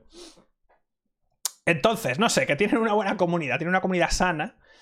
Eh, y parece que el Laika Dragon, que en su momento cuando lo presentaron fue un poco que la gente, yo me acuerdo, que todo el mundo dijo, hmm, no sé yo, ¿eh? el tema este, el cambio a, a, turnos parece bastante más... Bastante más raro de lo habitual, y mira que son raros los Yakuza. Pero al final ha funcionado muy bien y pues eso, que el Yakuza sigue adelante con nuevos juegos en, por turnos, a ver cómo evoluciona el sistema de combate, porque es bastante, bastante interesante. Y con un nuevo Judgment, que yo pensaba que el Judgment no había funcionado del todo bien, pero resulta que sí. Resulta que sí ha funcionado. Ha funcionado muy bien. No me acuerdo, tío. No me acuerdo si en su momento. Ahora que lo dices, me están viendo flashes y no lo recuerdo, tío. Es verdad, es verdad. Es verdad. Fue por un April Fool. Es verdad. Es que me suena algo de Twitter, tío. Que anunciaron que el próximo Yakuza o algo, hicieron como un mock-up o algo así de cómo podría ser un Yakuza por turnos y lo anunciaron como de broma porque era el April Fools y la gente dijo, un momento. Que igual la gente dijo, ojo, eh, que esto puede ser gracioso. Entonces, ahora me he acordado, tío. Joder. Ha sido como, como jugar un juego de hace mucho tiempo, tío. He tenido como un, He tenido como un flashazo, tío. Y vamos a ver la última noticia antes de hablar ya de, Apple y tal. Esto es un juego que se llama Super Zoo Story, ¿vale? Yo no lo conocía. Relax. La cosa es que han ido enseñando cosas del juego este. es un indie que van a estar en desarrollo y demás. Y al parecer. Eh, incluso el propio Concerned Tape y demás, el creador de Stardew Valley, y muchas fans de Stardew Valley han dicho, oye, a ver, que entendemos que te guste Stardew Valley, pero, compañero, hay un, hay una, hay un punto, ¿sabes? O sea, hay, hay una barrera que os habéis saltado 10 veces. Entonces se lió un poco en Twitter, un poco, y han puesto este statement y demás. Lo han dicho, ¿no? Básicamente queremos contestar un poco a las alegaciones que se han hecho, incluido el propio Concerned Tate y, y gente de Stardew Valley. Y dice, bueno, mi mujer y yo obviamente nos inspiramos mucho tanto en Harvest Moon como en Stardew Valley. Recordemos primero que Stardew Valley se basa en otros juegos y también se parece muchísimo a ellos, pero mucho, ¿eh? O sea que, cuidado con eso, ¿vale? Que una parte de, cómo nos imaginamos, o sea, asumimos, viendo estas imágenes que vamos a ver ahora, que pensamos en Stardew Valley, y muchas de las cosas que estamos viendo vienen de Harvest Moon, ¿vale? Pero, y aquí hay que darle. Pero es que se parece mucho, tío. Hay, o sea, la estética la ha copiado, los colores, la paleta de colores, todo. Se parece demasiado, ¿vale? Pero bueno, lo dicen, oye, mira. Eh, somos muy fans tanto de Stardew Valley como de Harvest Moon y puede ser que llevamos tanto tiempo haciendo el desarrollo, básicamente haciendo esto, que igual ya no nos hemos dado ni cuenta, como que hemos perdido perspectiva nosotros mismos, que esto pasa y pasa mucho. Entonces piden disculpas y que van a cambiar las cosas que más se parecen. Pero es que claro, es que esto es un GIF del juego. Y si te lo muestro así en pequeño y no lo hago más grande, tú te crees que es Stardew Valley. Es que. Es que. A ver. Me lo voy a reventar. Era más, eres un paleontólogo, ¿no? O sea, vas con dinosaurios y demás, ¿no? Es que. Es que. Es que. Es que, es que hasta los marcos. O sea, hay un rollo aquí. Mira esto, tío. A ver. Que quiero jugarlo, ¿sabes? quiero jugarlo, pero, pero loco. Ah, es que yo lo siento, yo intento ponerme un poco de... Intento ponerme un poco de, de, los dos, ¿no? Y que no pasa nada, oye, ya está, lo han entendido y van a cambiar cosas, el juego no ha salido ni nada, ¿eh? Van a cambiar cosas, pero... Es que dices, a ver, es que, es que mira esto. Parece un mod, ¿verdad? De Stardew Valley, hasta cierto punto, entonces... Los caminos. Es que las texturas se parecen demasiado, tío. Porque no es que, no es que Stardew Valley tenga los derechos de los juegos en 2D ni de granjas, pero joder. Es que. Es que. A ver. Y también va a ir, hay relaciones y te puedes casar, o sea, es que se nota mucho. A ver, está muy bien hecho, obviamente, ¿no? Pero.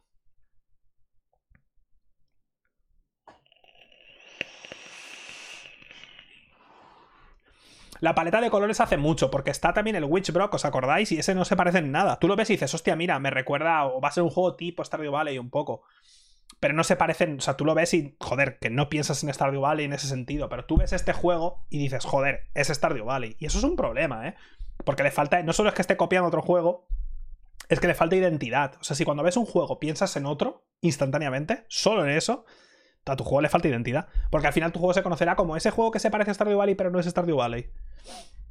Entonces ya veremos. Yo creo que la paleta de colores, sobre todo, es lo que hace muchísimo. Pero mucho, mucho, mucho, mucho. Tiene una paleta de colores idéntica. Los mismos tonos de amarillo, los mismos tonos de.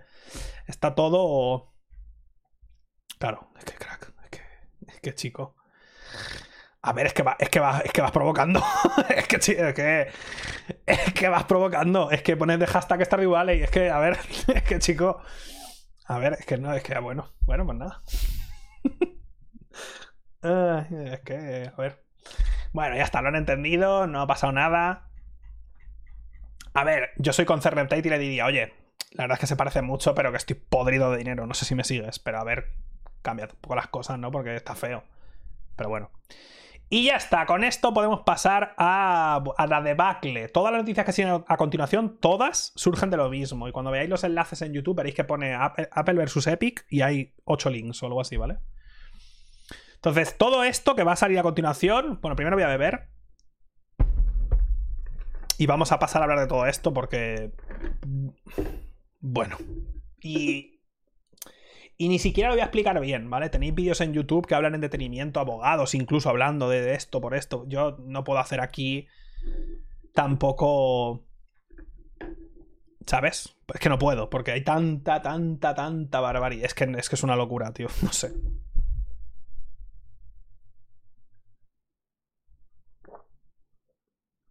Hay un tío en YouTube que su canal va de que se llena un vaso muy grande de cosas, de Mountain. A lo mejor mete cuatro latas de Coca-Cola y se lo bebe. Y ya está. Ese es su canal. Rollo, se bebe, se bebe la botella entera. Y tiene un vídeo que se bebe, llena la, botella esta, o sea, como el vaso, que es un vaso que igual son dos litros de vaso, ¿eh? Es un vaso que flipas. Y lo llena en, en, acción de gracias, lo llena de gravy, que el gravy es la salsa esta, a lo mejor del, del, del pollo o del, Joder, la salsa esa que hacen, la gravy, que le echan por encima de las patatas, lo llena entero de gravy y se lo bebe. Y yo, loco.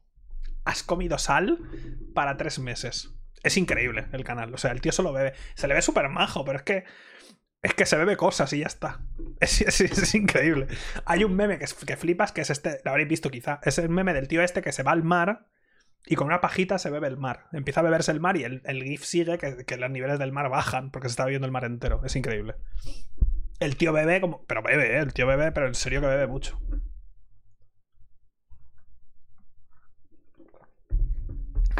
El tío bebe, poca broma. Ay. Bueno, pasemos con todo esto. A ver. Resumiendo hasta donde estábamos. Hace tiempo. Em, se lió de repente porque eh, Fortnite en los, dispositivos iOS, de repente, en, el iPhone, en el iPad y demás, cuando ibas a comprar. Cuando ibas a comprar eh, V-Bucks de estos, te ponía, oye, esto te cuesta tanto, pero si usas, si vas por aquí, si vas directamente a nuestro enlace, te va a costar menos. Y esto venía a coalición de que eh, Apple cobra un 30%, no solo Apple, Android también, compra eh, cobra un 30% por cualquier transacción que se haga eh, desde sus dispositivos. Y además, iOS no permite eh, que se hagan transacciones si no pasan por ellos. Por ejemplo, Android sí lo permite. Android te cobra un 30% Google si usas su sistema de transacciones, pero puedes usar otro, ¿vale? Algo así. La cosa es que instantáneamente, en cuanto pasó eso y de repente se puso esta. De repente Apple vio que estaban haciendo esto, instantáneamente lo quitaron de la. lo quitaron de la, de la Store de Apple y al momento ya presentaron una demanda a Epic. O sea, ya estaba preparado. Al momento Epic presentó una demanda de, no sé, de 25 folios o no sé, una demanda, un tocho de demanda que ya estaba preparado. O sea, ya lo tenían preparado, rollo. Los denunciamos por monopolio, ¿sabes? Como no. Y ya toman por culo. Como competencia desleal y monopolio, como que al instante. O sea, estaba, era, era, un, era un stand que se estaba preparado. O sea, sabían que si hacían esto, Apple iba a responder de esa manera y si responden de esa manera, ellos iban a lanzar la demanda. Estaba listo. Esto desembocó en Twitter, que explotó durante 4 o 5 días. Luego provocó que eh, el hashtag FreeFornite, el vídeo ese que hizo Epic con usando el propio, ¿os acordáis del, famoso, bueno, igual soy muy jóvenes, no sé, yo soy joven para esto también, el, famoso vídeo de Apple de 1900, no me acuerdo cuándo, que todo el mundo estaba mirando una pantalla porque era hablaban de IBM y demás, estaban como locos con IBM, estaban ahí como cecados y venía una chica corriendo con un mazo y lo tiraba a una pantalla y era como, ¿sabes? Apple, somos la libertad, somos el futuro y no sé qué. Entonces eh, usaron ese tráiler y lo copiaron exactamente igual los de Apple, los de Epic, hicieron, lo hicieron con personajes del Fornite, ¿sabes? Al final explicando, sí, porque hablaban de 1984, el libro, en referencia a que IBM iba hacia ese futuro y Apple era como la revolución. Entonces, Epic copió ese tráiler diciendo, oye, a la gente al final ponía Free Fornite y explicaban, Apple hace esto y hace lo otro, bla, bla, bla. La cosa es que desde entonces hasta hoy, y ha pasado tiempo, ha pasado mucho tiempo, están en juicio. En teoría, Fornite sigue sin estar en la Store. No sé si les han obligado a volver a ponerlo mientras sigue el juicio. Está, está, está el. ¿Está en la Store de Apple el Fornite? Igual, es que no recuerdo si el juez les obligó a ponerlo mientras estaba el juicio. No me acuerdo. No, no está. La cosa es que desde entonces están en juicio. Claro, ¿cuál es el problema de esto? Pues que ha salido una cantidad de información que flipas, ¿vale? Pero una locura, hasta el punto que muchas empresas que no tienen nada que ver con esto están diciendo, oye, nos relajamos, ¿no? Porque están saliendo datos de todas las empresas que yo no sé hasta qué punto esto es... Entiendo que es legal, porque lo está pidiendo un juez toda esta información, pero ¿cómo puede ser que en un juicio entre Apple y Epic Está saliendo información de Microsoft, esto, por ejemplo, de Sony, ¿sabes? De un montón de empresas. Está saliendo. Entiendo que salga info de Epic y de Apple, lo entiendo. Pero está saliendo información de todas las empresas. Pero de todas, ¿sabes? Y digo, ¿esto es legal? O sea. No puede venir a Sony y decir, oye, ¿por qué? ¿Sabes? Esto es información confidencial nuestra y no tiene, no tiene relevancia y demás. Pero esto viene a cuento de que eh, Apple alega que Epic quiere Epic no quiere el 30% porque no, tiene, porque no es rentable. Todo lo que os dije de que no era rentable y los otros dijeron, oye, no es que no seamos rentables, que estamos invirtiendo, no sé qué. Entonces, en toda esta demanda absurda que están teniendo, pues claro, eh, las defensas y los abogados y demás, y el juez ha pedido un montón de información para ver si realmente pues, es rentable, no es rentable, eh, si de verdad Epic quería querían que bajaran el, 30% para todo el mundo y no solo para ellos, y era, no era simplemente algo que decían, sino realmente algo que realmente defendían. Entonces, ya está. De esto han salido papeles por todas partes y tenemos un montón de información nueva, ¿vale? Muchísima. Eh, por ejemplo, yo qué sé. Esto. Esto de aquí es los juegos gratis que hay que ponen en la Epic Store. Porque esto también alegaba. No sé si fue Apple, alegaba que no, ¿sabes? Que no tenían dinero, que se lo gastaban y demás. Pues ha salido esto, que esto es literalmente cuánto ha pagado Epic por los juegos. Para poner Subnautica gratis en la Epic Store, 1.400.000 euros. Dólares. 1.400.000. 804.000 personas se hicieron eh, cuentas nuevas por Subnautica. Y esto es cuánto le costó el usuario a Epic. Cada usuario, si pagaron 1.400.000 y 800.000 personas se hicieron cuenta, cada usuario le costó 1,74 dólares por usuario. Ya, ya, ya, ya entiendo que para demostrar que, que, Apple funciona como un monopolio tienes que compararlo con el resto, pero eso no incumbe a Sony. Sony no tiene que presentar datos no tiene que, Sony no está implicada en este juicio personalmente, no tienen por qué dar información confidencial. Pero tú miras aquí los datos y dices. Hmm, Super Meat Boy, 50.000. Entendible porque Super Meat Boy llevaba un Cristo de. Ha pasado, llevaba más años que el copón, 97.000. Pero luego tú vas mirando lo que han pagado por algunos juegos. Mutant Gear 0, un millón. Y le ha costado 5 pavos por usuario. Pero es que aquí tenemos un juego español, Moonlighter. Moonlighter es un juego español.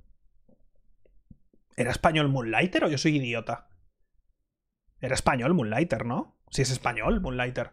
Yo me lo pasé, coño, del pueblo que entrabas en la dungeon. Moonlighter, 450 mil dólares. Para 66 mil cuentas de Epic. Y yo, ¿pero cómo? Es pasta, ¿eh? Poca broma, que me alegro, ¿eh? Oye, a tope. Pero es dinerillo, ¿eh? 450.000 pavos por Moonlighter. A mí me costó 10 euros, la típica broma. Dices, aquí hay datos jugosos, ¿eh?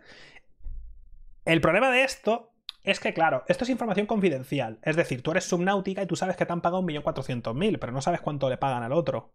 O no sabes cuánto han pagado al otro. Entonces, cuando negocias, negocias sin información. Esto es una putada para. Esto es una putada para negociar a futuro. Porque ahora puede venir cualquiera y decirte, oye, tú pagaste 400.000 por este juego. Y mi juego ha, generado más, o lo que sea, o tiene más, tiene más tracción en, redes sociales, o lo que Esto es una putada, ¿eh? Esto es una putada. Que esto pasa. Os pongo el ejemplo, ¿vale? Cuando haces una campaña con una empresa o lo que sea, como en mi caso, pues tú negocias la empresa siempre viene y te dice, oye, pues te ofrecemos esto. Y tú dices, relájate, crack. Y tú dices, mira, estos son mis datos, esto es la gente que muevo, esto son. Yo cobro esto por esta, esto es lo que cobro, punto y final. Y ya está, pero tú lo haces sin saber realmente cuánto cobra el resto. Entonces, si saliera públicamente cuánto cobramos cada uno de nosotros por hacer una campaña, en función de lo que nos piden, nos daría. Es una. O sea, es curioso porque nos daría a nosotros más fuerza de negociación. Porque diría, oye, ¿cómo? ¿Que, que él te ha, que, has pagado a ese putísimo desgraciado, yo qué sé? ¿Cómo? Entonces, esto es, una putada, la verdad. Pero hay, hay, hay muchos datos jugosos, ¿eh? 80.000 por Action Verge, por el primero.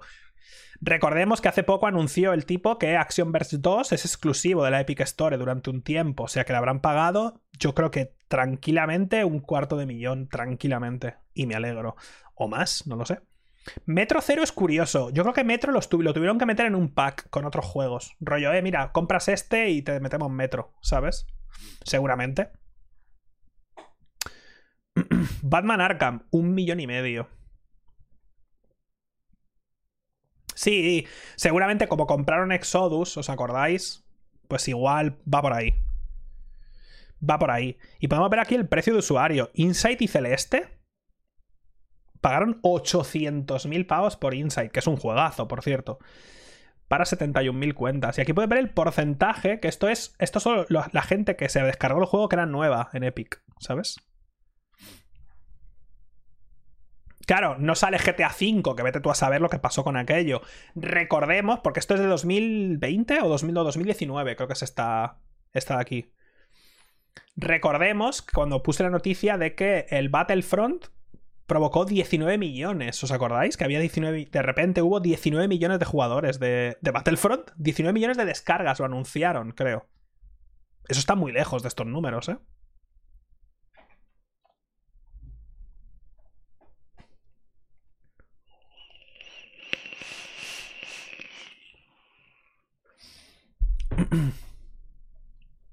y aquí ya entras en comparaciones complicadas. O sea, Rime, por ejemplo, 45.000. Rime es un buen juego, tío. Generó 95.000 accounts, 0.47, tío. 50 céntimos por usuario. y Rime es otro juego español también, muy bueno, por cierto. 45.000, loco. Te lo compro yo y lo te, te lo compro yo y me lo quedo.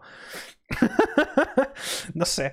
A ver, si tú crees, si tú haces cálculos en tu, en tu cabeza y dices, a ver, el juego ha vendido tanto en Steam, por ejemplo, o lo que sea, y asumimos que no va a vender más a lo largo del año, no va a vender mucho más, o que a lo largo de lo que queda de año nos va a generar 10.000, por ejemplo, pues dices, oye, total, ¿qué más da, no? Puede ser que hasta cierto punto igual algunas de estas decisiones no dependan de los devs por sí mismo. Quizá esto entrara en manos de, los, de, las, distribuidoras. En función del contrato que tú como desarrollador firmes con la distribuidora, igual está en sus manos negociar esto y no en las tuyas. Y ellos deciden si sí o si no. Por ejemplo. Hay cosas aquí, hay mucha información que no tenemos, ¿sabes?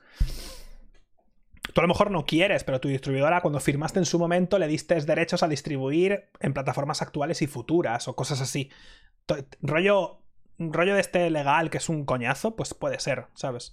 Hay muy buenos juegos. What Remains of Edith Finch es buenísimo, por ejemplo. Hay juegos aquí también muy antiguos. Super Meat Boy es antiquísimo, entonces 50.000 pavos, pues a tope. También me gustaría saber cómo acabó legalmente el tema este, porque Super Meat Boy, recordemos que lo hizo Edmund Macmillan y el otro, y, y, después se separaron, y el otro se fue por su lado, hizo el Super Meat Boy Forever, que para mí es bastante malo. Entonces habrá que ver legalmente cómo quedó aquello también. si se separaron por una pasta fija o todo lo futuro que generara la franquicia era en parte suya o algo así. Bueno, Edmund tiene pasta para enterrarnos, o sea que bien por él, me alegro. The Witness, 400.000. Slime Rancher, juegazo, medio millón.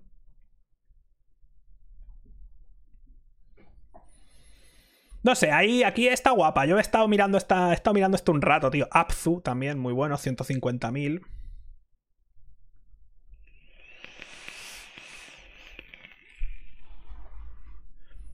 ¿Hay otro archivo? No. Hay más, ¿eh? Hay más tweets, no os preocupéis. Pero bueno, que esto también se ha visto, y claro, de nuevo, esto es de 2019. Ha habido mucha discusión ¿eh? alrededor de esta, de esta tabla, de cuánto se le paga a los indies. Hay aquí números que están feos, ¿eh? 0.88, 0.52, 0.64 por usuario. Es, es poco, ¿eh?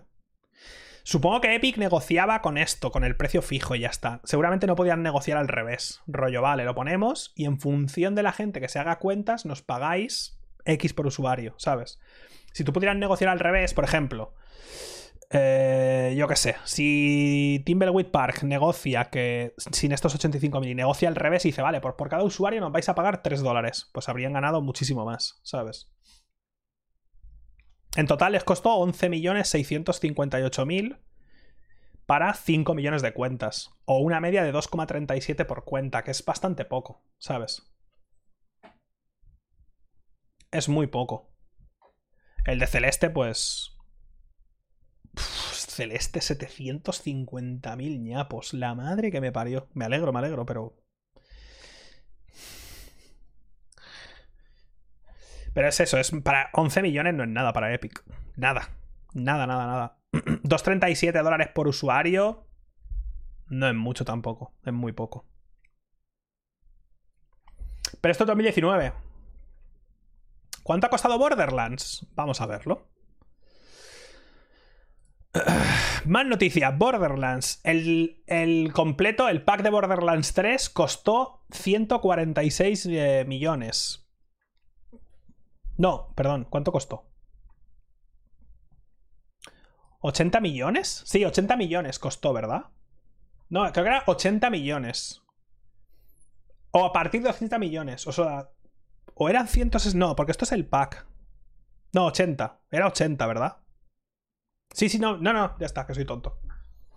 Ciento y pico millones, sí, lo recuperaron en nada, por cierto. Es que ahora no me acuerdo, tengo un montón de. Vale, sí. Epic pago a Take Two 146 millones por delante. O sea, rollo, toma. 146 millones para ti. 115 millones por el juego, marketing, todo. Y recuperaron el mínimo garantizado 80 millones en las dos primeras semanas.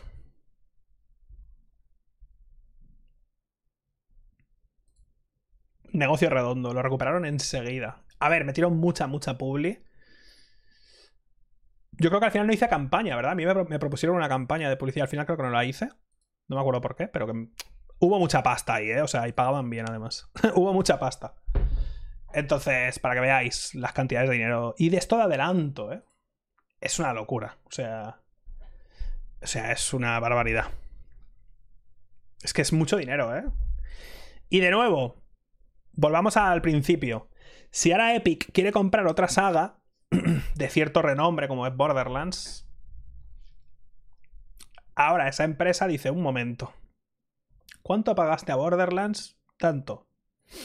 Pues yo te pido tanto. Esto le quita mucho poder a Epic, ¿eh? Lo que todos estos datos realmente, aunque les vayan bien para demostrar cosas contra Apple en ese juicio, eh, le quita mucho poder de negociación a Epic, ¿eh? Muchísimo. Muchísimo, muchísimo, muchísimo. O sea, es tela, ¿eh?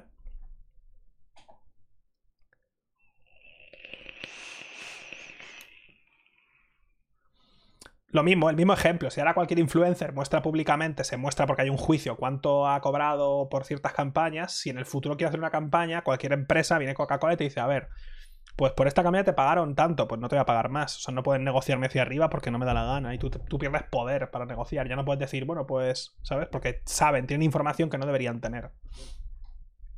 Por eso digo, aquí hay mucha información que pertenece a terceras entidades y personas. Y por lo tanto afecta. Yo no sé, te lo juro, me, quedo loco, ¿eh? No puedo entender cómo tan libremente ha salido información de Sony y de Microsoft y demás. Y. Y no está. No sé. Te lo juro, no, no sé, me parece una locura. Que se supieran cosas de, Epic y de Apple, vale. Pero toda la información que está saliendo me parece, no sé, una locura, ¿eh? Una locura. Eh... Bueno, esto es lo que, lo que hemos visto, ¿vale? De hecho, mira. Esto fue hasta septiembre de 2000, los primeros nueve meses, hasta septiembre de 2019, de enero a septiembre. Esto fue lo que se gastaron. Muy poco, la verdad, pero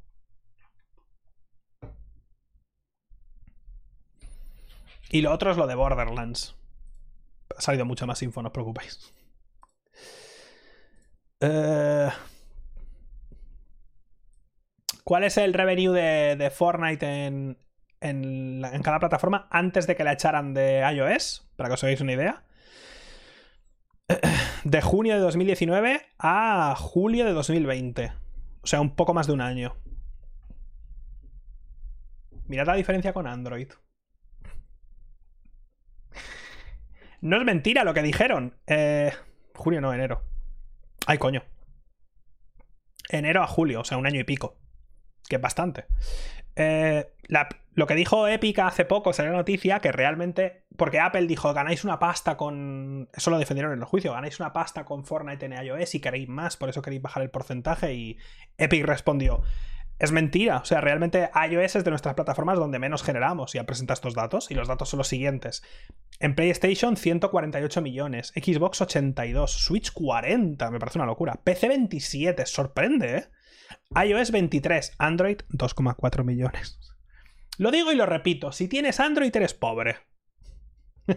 Cuando digo esto, hay gente que se, que se lo cree y me dice... Digo, tío, que yo, que, que yo tengo Android, que me gusta un montón Android. Pero es increíble estos números, ¿eh?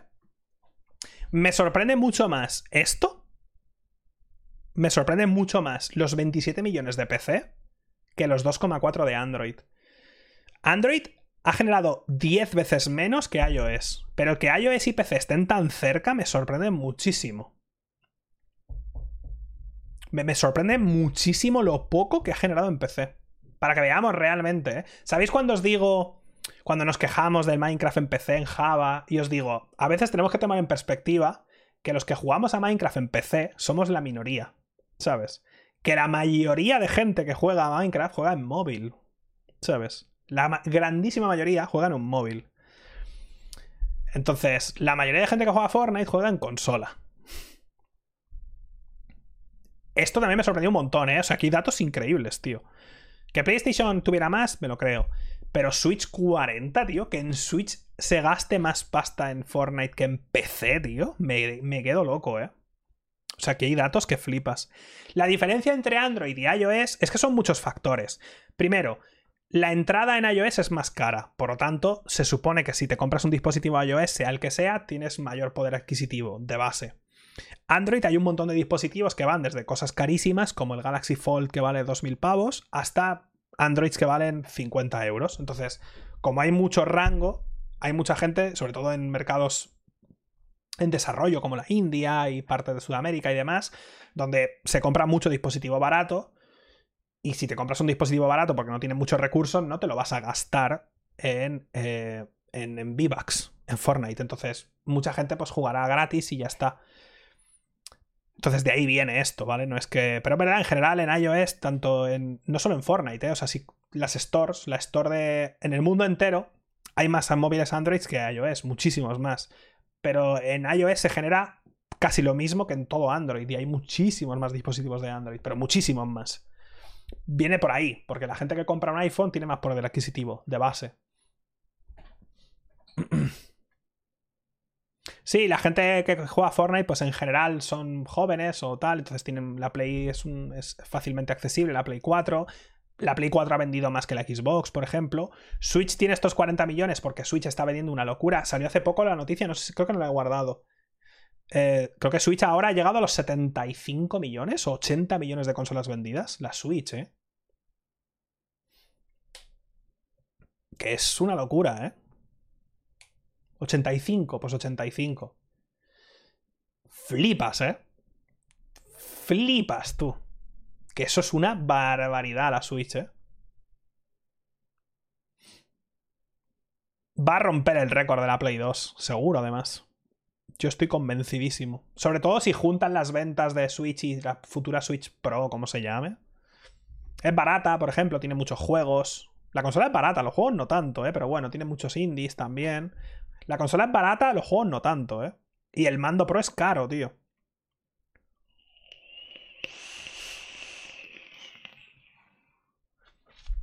Pero sorprendente esto, ¿eh? Me parece increíble porque 2,4 millones en Android es tan poco que me sorprende. O sea, entiendo que, lo, que mantengan el desarrollo de la versión de Android porque eso es publicidad al fin y al cabo, aunque, aunque paguen el desarrollo de Android con el resto de plataformas básicamente, pero 2,4 millones en un año y pico es nada, ¿eh? Nada. No da ni para pagar los servidores, probablemente. O sea, es muy poco. ¿Sabéis lo que me gustaría ver aquí al lado? La cantidad de gente. es al mes, perdón. La cantidad de gente. Para ver el porcentaje. Eso sería interesante, ¿ves? Ha generado 148 millones. ¿Con cuánta gente? ¿Con cuánta gente? ¿Con cuánta, sabes? Porque aquí será un Cristo de gente. Aquí habrá un montonazo de peña jugando. Muchísima, estoy seguro. Muchísima para muy poco revenue, proporcionalmente, claro.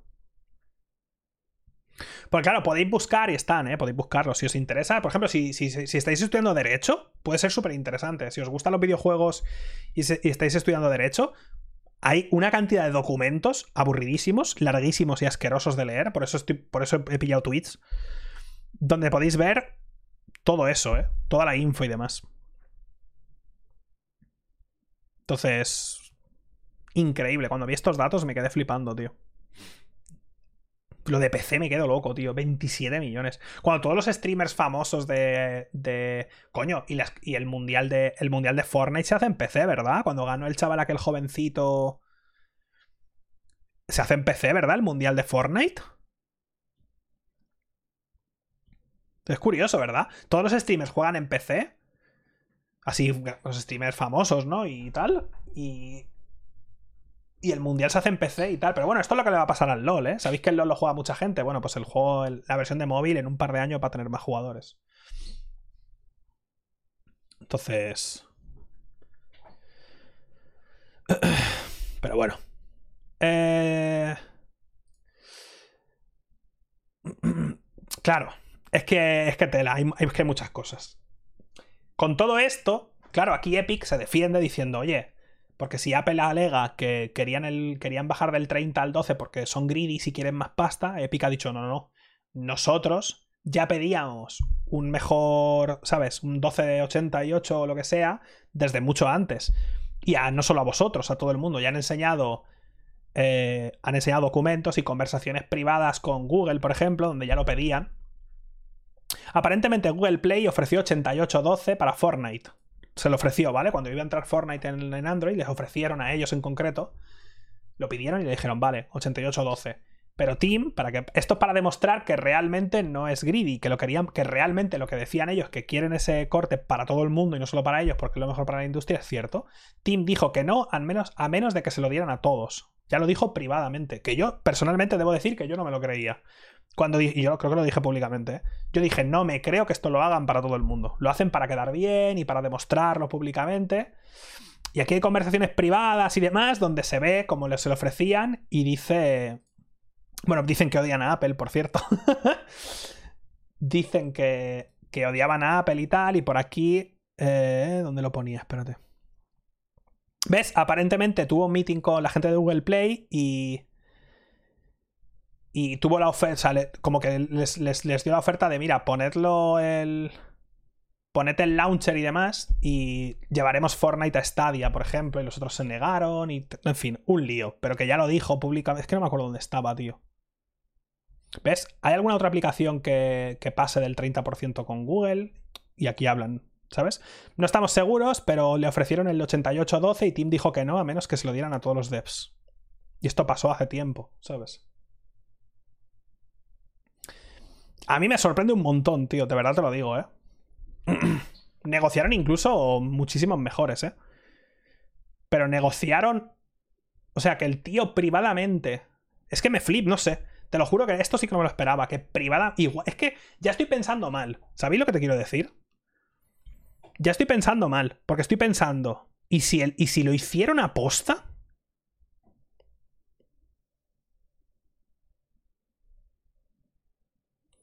Y si esta gente. No, no, no que esto sea falso, ¿eh?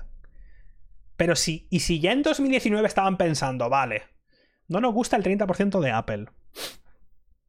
Lo que vamos a hacer es lo siguiente. Vamos a empezar a tener conversaciones para tener pruebas de que queríamos el 8812 desde siempre para que un año más tarde, cuando empiece el juicio, tengamos, tengamos pruebas. Y pensaréis, joder, eres un putísimo paranoico. Pero macho, ¿tú sabes las barbaridades que han pasado en la industria? ¿Sabes? No sé, han pasado muchas cosas, ¿eh? En los videojuegos. ¿Vale? Y estamos hablando de megacorporaciones. Recordemos que hay empresas muy famosas de chocolates y agua y cosas así como Nestlé y tal y cual que tienen, o sea, que hacen cosas como cobrar y, quitar el agua a pueblos enteros. Quiero decir, eh, que estamos hablando de megacorporaciones. Por mucho que sean videojuegos y nos gusten a todos, estamos hablando de megacorporaciones, ¿vale? Entonces, cuidado, ¿eh? Cuidado con los juegos a futuro y juicios que saben que van a llegar, que a lo mejor van a llevar años, van a estar en juicio. Cuidado con preparar pruebas de antemano Cuidado, ¿eh? Yo simplemente lo digo. Yo debo decir que en su momento, yo lo dije, además, digo, no me creo. Lo dije, puse un tweet, creo. Dije, yo no me creo para nada que estos que, de verdad quieran el, 12 para todo el mundo. Es una buena estrategia y lo pueden usar públicamente para quedar bien, pero no me lo creo. Ahora ha salido esto. Aquí parece que en su momento dijo que lo quería para todo el mundo. Bien por él. Que yo me crea que lo dice en serio y que no lo decía preparando un futuro juicio eso ya es otro tema. Porque estamos hablando de empresas que no tienen un abogado, tienen un buffet de abogados. Que les dicen, oye, ¿qué va a pasar si hacemos esto? Pues iremos a juicio. ¿Cuánto durará el juicio? Pues igual dura 8 años. Perfecto. ¿Qué tenemos que preparar para ganar el juicio? Todo esto. Perfecto. Voy a trabajar en ello.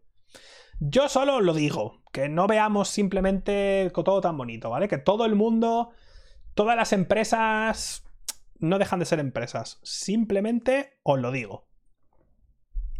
No, han tapado cosas. O sea, esto es para abogados y demás, pero hay, cosas tapadas, ¿eh? que en teoría eso es lo tal. Pero bueno, todo esto salió públicamente, hay un montón de info y, y demás, ¿eh? O sea, no. ¿Qué ha salido de todo esto? Pues muchas cosas. También ha salido de repente, por ejemplo, que Sony cobra a los publishers para, para meter el crossplay. ¿Os acordáis de repente cuando se habló del tema de meter crossplay entre juegos de Sony y Xbox y Sony dijo que no, porque es muy difícil, es complicadísimo, no se puede hacer, técnicamente es imposible, ¿no os acordáis de aquella cuando Sony respondió eso? Pues ahora se ha visto aquí, en, todos estos documentos, ha salido también documentos donde se ha visto, documentos internos de Sony, que había un PDF que flipas, esto es parte, por aquí, no me acuerdo dónde era, había un documento y aquí se puede ver, o sea, esto es el... ¿Ves? esto es un documento donde se puede ver que te cobra, les cobran un porcentaje si quieres meter crossplay y tú, pero ah, era, era porcentaje, o sea, rollo, si tu juego genera tanta, tanto no tienes que pagar, o si, si genera poco no tienes que pagar, eh, aunque haya crossplay, si genera mucho entonces sí tienes que pagar. No es, no es tan malo como parece el titular, ¿vale? No es tan malo. Si te lo lees un poco todo, hay cierta lógica hasta cierto punto en lo que está diciendo Sony y lo que está haciendo. Hasta cierto punto, ¿vale? Pero es curioso y por eso digo que... Sí, sí, no, esto es un PowerPoint interno. De hecho, mira. Lo mismo, o sea que hay, hay un montón de lío, ¿eh? Todo esto está saliendo públicamente, está en páginas web. O sea, yo que está en Eurogamer, chico, a mí que me cuentas. Entonces, por ejemplo, también ha salido en todo esto... Eh, para el tema del, Esto es para el crossplay de Fornite, ¿vale? Internamente, bueno, Epic, cuando envió el email, le dijo, bueno, queremos trabajar con PlayStation para el crossplay, queremos que esto sea pues una victoria para ambos, que ambos ganemos. Eh, cuanto esto más se alargue va a ser peor. Esto era cuando se estaba hablando del posible crossplay y Sony dijo que era muy complicado, que no se podía hacer, no sé qué. Eh, esto es lo que les proponían los de Epic. Os damos los datos que queréis y todo el marketing, bla, bla, bla, ¿vale? y querían meter. Epic ofreció a cambio. Pues integrar cosas de la API esta en un Real Engine de Sony. Eh, anunciaron el E3 como súper épico, rollo Epic y Sony se juntan para meter crossplay y va a ser la polla. Y esto es una cosa a largo plazo. Somos tomos Solo somos todos súper amigos, hacemos una fiesta en el E3 que flipas con súper un montón de, gente famosa y no sé qué. y después de todo esto, al final, en las 7, dice, por cierto, Epic os va a extender eh, la licencia para un Real Engine 4 que se os acaba, no sé si os acordáis, pero que se os acaba la licencia de un Real Engine y bueno, pues os la, alargamos sin ningún problema, ¿eh? que no, se os olvide que se os está acabando la licencia. Venga, gracias. Entonces, esto es un poco como pasivo-agresivo. es un poco pasivo-agresivo, ¿vale? Pero es que así negocia, es que es una cosa. Y Sony dijo, eh, no, no me interesa, o sea, no sé qué está pasando aquí. Es muy lío, ¿vale? Esto, o sea, aquí es muy complicado, ¿vale? Hay muchas cosas.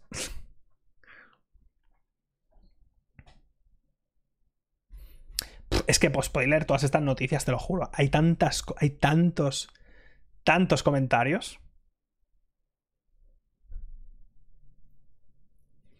La respuesta, ¿eh? Eh, sentimos que. Sentimos que, Joder, sentimos. Sí, sentimos que sintáis que, se está moviendo todo muy lento entre Epic y PlayStation por el tema de, del crossplay y demás. Eh, estaba bajo, bajo la impresión de que tampoco había movimiento con Microsoft en todo esto. Ha cambiado eso, se está pidiendo información de la competencia. ¿Podéis imaginar?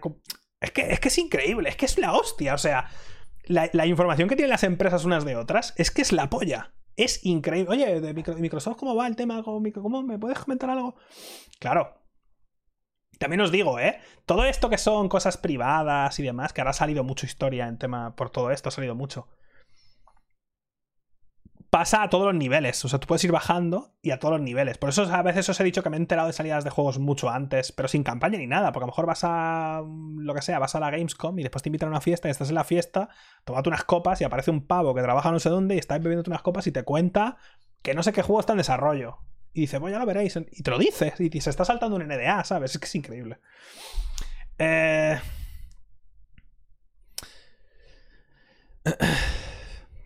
como, bueno, dice, como los móviles, el tema de los móviles es importante para vosotros, eh, nuestra API de, competición es importante para nosotros, así que preguntamos, bla, bla, bla. Apreciamos lo que habéis dicho en el email, hay un montón de buenas ideas aquí y tal, para un, para un partnership a lo, a lo largo del tiempo y para, para el crossplay y tal, pero Como sabes, muchas compañías están explorando la idea, pero nadie puede. Pero realmente, dice, nadie puede explicar realmente por qué el crossplay mejora el negocio de PlayStation, le está diciendo, ¿sabes? Está diciendo, oye, espectacular las ideas que habéis tenido, me han gustado todas. Ahora bien, nadie me está diciendo por qué esto va a ayudar a PlayStation. También hay que recordar que PlayStation aquí está hablando desde una posición de poder. Está, o sea, está hablando de PlayStation, que era la. En esa generación, por lo menos, era la, posición de somos los que más vendemos, los que más jugadores tenemos. Sabemos que Fortnite aquí genera una pasta. Eh, ¿cómo nos interesa a nosotros, como compañía, que, el que, nuestros jugadores puedan jugar con el resto de consolas? Buena pregunta, o sea, quiero decir, no me gusta de cara al consumidor, obviamente, pero es una buena pregunta. Si tú tienes a el 70% de los jugadores en tu plataforma, ¿En qué me beneficia a mí que mis jugadores, que ya juegan entre ellos la mar de ricamente, puedan jugar con el resto? Explícamelo, ¿sabes? Explícamelo y entonces ya veremos. Claro, aquí empezó la presión pública, claro, aquí empezó el rollo, ¿os acordáis? Joder, si Sony salió diciendo que era muy complicado técnicamente el crossplay. Aquí estamos viendo que no es que fuera complicado el crossplay, el crossplay es difícil hasta cierto punto. Es que no le interesaba. Entonces, claro, cuando la presión pública fue lo suficientemente alta, entonces ya Sony pues, dio su brazo a torcer y estableció sus condiciones de cómo iba a funcionar el crossplay, qué iba a pasar, si había que pagar, no había que pagar y tal. Entonces. Pero bueno, es una buena pregunta por parte de Sony decir, oye, increíble el tema de la fiesta, vale, me acuerdo de la licencia de un real, os la pagaremos, no os preocupéis, pero ¿cómo nos beneficia esto? Es una buena pregunta. Entonces la cosa acabó un poco tal y al final entró eh, el tema este, ¿no? Esto nos lleva al fee este que cobra Sony para el crossplay. Este es el documento. ¿Y cuánto cobran? El publisher paga a Sony eh, un fee, un royalty de estos, para, para contrarrestar la bajada en revenue. Esto lo dicen porque, claro, si activamos el crossplay, quizá una persona que quiera... Es que pensarlo de esta manera, ¿vale? Sony dice, ok, tenemos una persona que quiere jugar con sus amigos. Sus amigos tienen la Play, él tiene la Xbox. Si no hay crossplay, quizás se compre la Play. Pero si hay crossplay, pues no se la va a comprar nunca. Entonces Sony establece unos números y dice, oye, pues vais a pagar un fee para contrarrestar la posible pérdida que PlayStation tenga en usuarios. Entonces esto realmente no afecta a los juegos pequeños que quieran meter crossplay porque no tienen jugadores o tienen muy poquitos, entonces realmente no va a provocar una pérdida de nada. Eh, pero a las grandes compañías sí. Lo que yo quiero saber es cómo lo miden, ¿sabes? Pero bueno, si la proporción del revenue de, PlayStation Network dividida por el, dividida por el gameplay share, o sea, por, el, por la cantidad de gente proporcionalmente que estaba jugando en PlayStation, es menos del 85% en cualquier, mos, en cualquier month, en cualquier mes. Te lo pongo por aquí. Es que tela, ¿eh? Son datos muy específicos. Me gustaría saber cómo han llegado estos números concretamente. Mira. Sony ofrece un cálculo como ejemplo. Dice, digamos que por, el, por un mes en concreto el revenue de, con las plataformas es un millón. Y de eso el, el revenue de PlayStation es 900.000. De lo que se ha generado ese mes, un millón en total, 900.000 es de PlayStation. 90% si el gameplay de. O sea, si la gente que ha jugado en PlayStation supone el 95%, pero solo hemos ganado el 90%, hay un 5% que no hemos ganado. Pero si hacemos la suma, que, o sea, la división que nos han pedido, 90 dividido entre 95 es 0,94, así que es más del 85. Hay una ligera diferencia entre el porcentaje de la player base y el porcentaje de ingresos, pero no es lo suficientemente grande como para que tengáis que pagar. Pero si esa diferencia cada vez va haciéndose más grande porque menos gente está yendo a PlayStation, pues entonces vais a tener que pagar. No sé si me explico.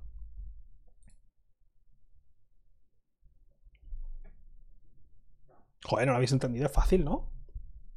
Joder, si dio un millón de personas, 900, si dio un millón de revenue en un mes, un mes Fortnite genera un millón, solo un millón en todo el mundo. Un millón de euros. De ese millón de euros, 900.000 vienen de, de, Play. Todos los otros 100.000 vienen de todas las otras empresas. Xbox, iOS, eh, todo, ¿vale? Eso es un 90%. Y si, y si con los datos que tienen ven que, de, que la gente que juega en Play es un 95%, ¿vale? En teoría, si todo fuera lineal, si hay un 95% de gente que juega en PlayStation, realmente tendrían que haber generado 950.000. Pero realmente la gente, las cosas no funcionan así. Entonces Sony pone un margen por abajo y dice, vale, si hacemos esta división y el resultado es 0,85 o por debajo, pagáis. Si es 0,85 o por arriba, no pagáis. Porque siempre puede haber una ligera distorsión en porcentaje de player base y porcentaje de dinero. Y lo hemos visto con iOS, por ejemplo. Seguramente juega mucha gente en iOS y mucha gente en Android, pero la proporción no, no saldría igual, ni de coña, por muchos motivos. Por ejemplo, lo que he dicho de Android. ¿Vale? Es curioso, ¿eh? Claro, esto lo, pues, lo cogen los abogados y todo el mundo de Epic y empezaron a mirar y dijeron, mm, bueno. Y esto es lo que ofreció. O sea, esto no es, no es, no es opcional. ¿Vale? Esto lo, dice. Estos son los datos de, de, Sony. Sony dice, oye, ¿quieres poner crossplay? Esto es lo que tienes que aceptar. Esto es un contrato legal vinculante, rollo. Si metes crossplay, esto es lo que hay.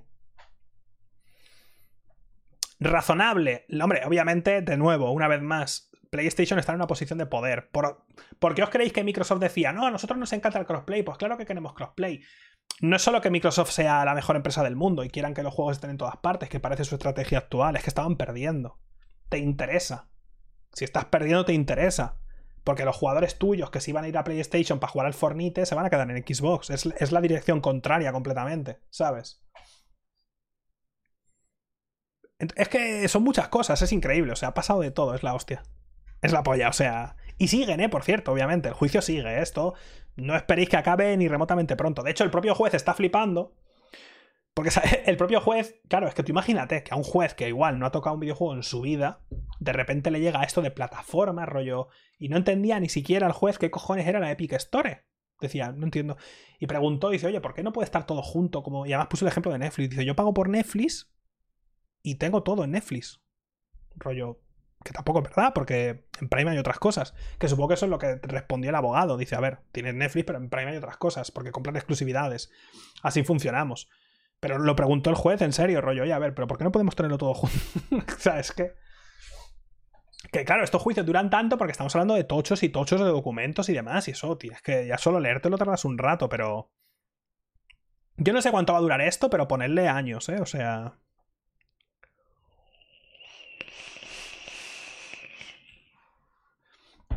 El tema del monopolio es complicado, porque si tú miras los datos generales, si tú coges España, por ejemplo, ¿vale? O Estados Unidos, pero bueno, si coges España y miras terminales móviles, ¿vale? En España.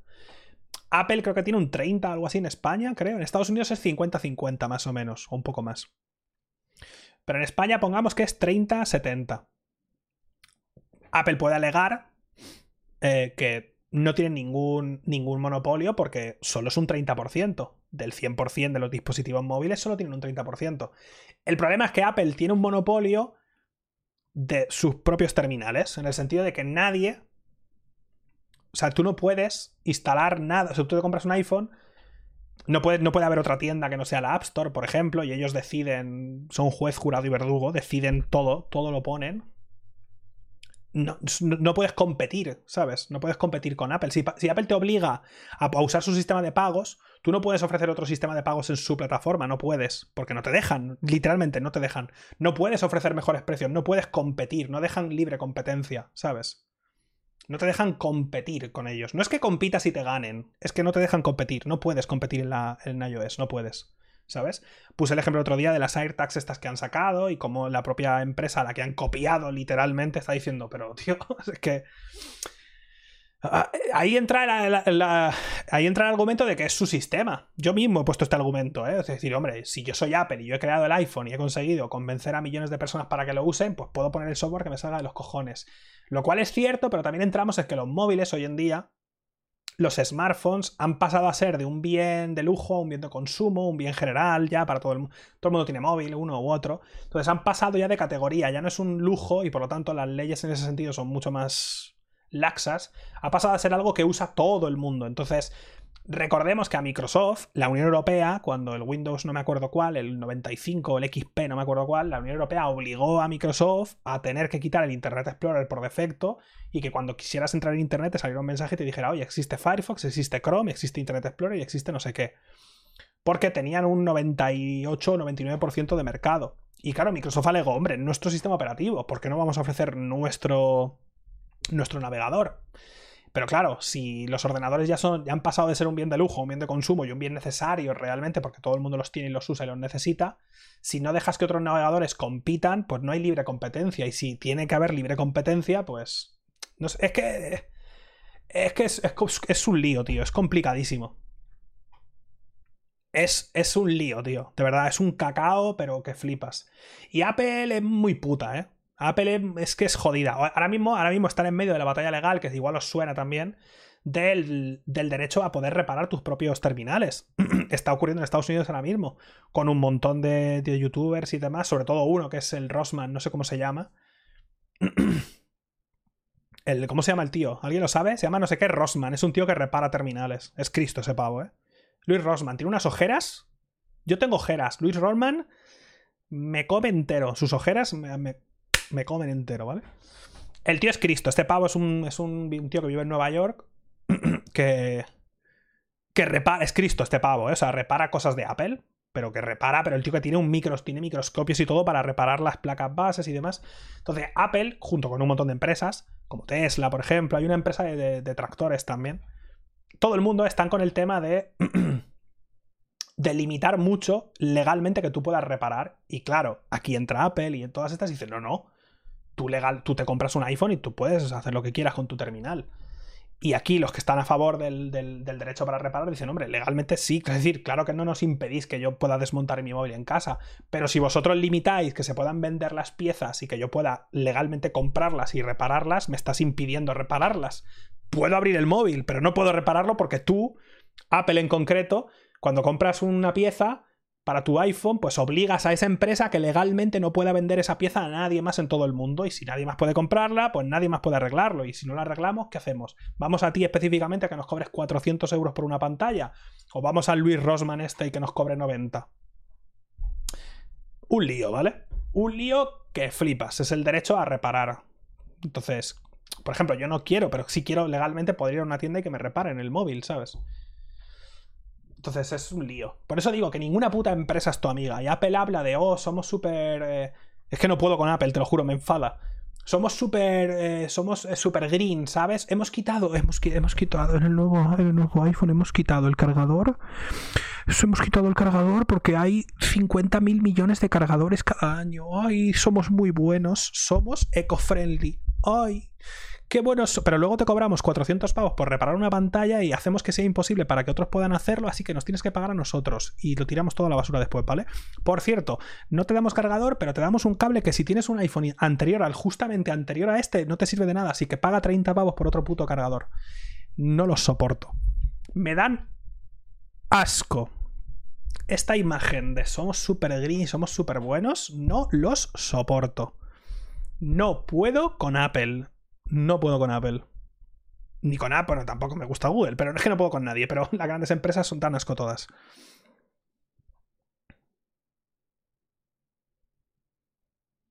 Sí, o sea, por ejemplo, mira, alguien dice en el chat, yo trabajaba en una tienda donde reparábamos móviles y cuando abrieron una tienda Apple en la ciudad ya estaba prohibido arreglarlos en dos ciudades alrededor. Porque Apple lo que hace es que tú, por ejemplo, es que lo dice, tenéis que ver el vídeo de Luis Rossman, este, el tío este. Él dice, hombre, yo, yo, soy, yo reparo. El tío dice, yo reparo, soy un profesional y reparo. Pero Apple solo te da la documentación oficial, rollo, joder, los planos y demás de las placas base, porque el tío, pero que, que, está loco, que el pavo te quita los chips de la placa y te los arregla. El tío es Dios, ¿vale? Dice, Apple solo te da la documentación oficial para poder reparar terminales si te apuntas a su programa de eh, reparador oficial de Apple. Pero si te apuntas, legalmente solo puedes cambiar pantallas. que era? Pantallas y no sé qué. ¿Vale? Como dos cosas. Legalmente, ya está. Y cuando firmas ese contrato con Apple, eh, en cualquier momento, sin avisar, pueden venir a tu tienda y revisar que solo estás haciendo eso. Como estés cambiando batería, baterías y pantallas. Como estés cambiando la placa base de un Mac, te denuncian. O sea, te demandan y te ponen una multa. como estés arreglando, yo qué sé, el trackpad del MacBook, te, te, demandan, ¿sabes? Y si firmas ese, ese, contrato, no solo te pueden venir en cualquier momento mientras seas un técnico oficial de Apple, incluso cinco, durante cinco años, aunque ya no seas de Apple, pueden venir en cualquier momento a tu tienda y multarte. O sea, hace unas cosas a Apple y lo cuenta el Rosman este, dice... O sea, y pone el ejemplo, el tío dice, imagínate que en tu trabajo te, hacen una, te piden muestras de sangre y de orina y tal por temas de drogas, que pasa en la policía, por ejemplo. Pues imagínate que ya no eres policía o no eres bombero y han pasado tres putos años y vienen a tu casa y te obligan legalmente a hacerte un análisis de sangre y si das positivo en, yo qué sé, en que te has fumado cinco porros, pues te meten una denuncia. Pues eso hace Apple. Es que son una mafia. Es que no puedo con Apple. Una mafia. Y ojalá pierdan el puto juicio. Ojalá pierdan el juicio. Ojalá lo pierdan. No los soporto. No puedo con ellos. Ojalá pierdan, tío. Ojalá pierdan y, el juez diga, pues ahora legalmente tenéis que bajar el, corte a 12%. Ojalá. Porque luego entra la, capa siguiente de que hacen leyes, las, las, grandes empresas hacen los lobbies, ¿sabes? ¿Por qué creéis que hay leyes, por ejemplo, contra la reparación? O sea, ¿por qué creéis que hay leyes en Estados Unidos que fomentan el hecho de que grandes empresas puedan hacer legalmente lo que hace Apple, el hecho de, que, de no permitir que vendan partes y demás, porque durante años han pagado, han hecho lobby, han pagado a políticos para que lleven eh, para que lleven eh, políticas y leyes que acaban, saliendo y acaban dándoles el ok porque han pagado millones, lo cual debería ser ilegal. Ninguna empresa debería pagar a ningún político para ninguna puta ley. ¿Qué, qué me estás contando? ya puse el ejemplo correcto, ya puse el ejemplo de Disney, ¿no? Que Disney ha metido, ha hecho lobbies durante años para extender el copyright. El copyright en su momento era la edad del. Creo que en su momento, juraría, hay un vídeo muy bueno de esto.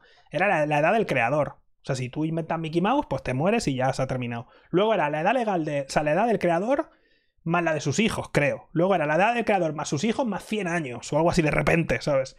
Y cada vez más, más, más, más, porque legalmente eh, Disney, en teoría, debería haber perdido la Cenicienta, eh, pues eh, Mickey Mouse, todo eso lo debería haber perdido ya, porque tienen tantos años que ya, ya debería ser de dominio público. Por ejemplo, Moby Dick es de dominio público, juraría. Hay cosas que son de dominio público ya.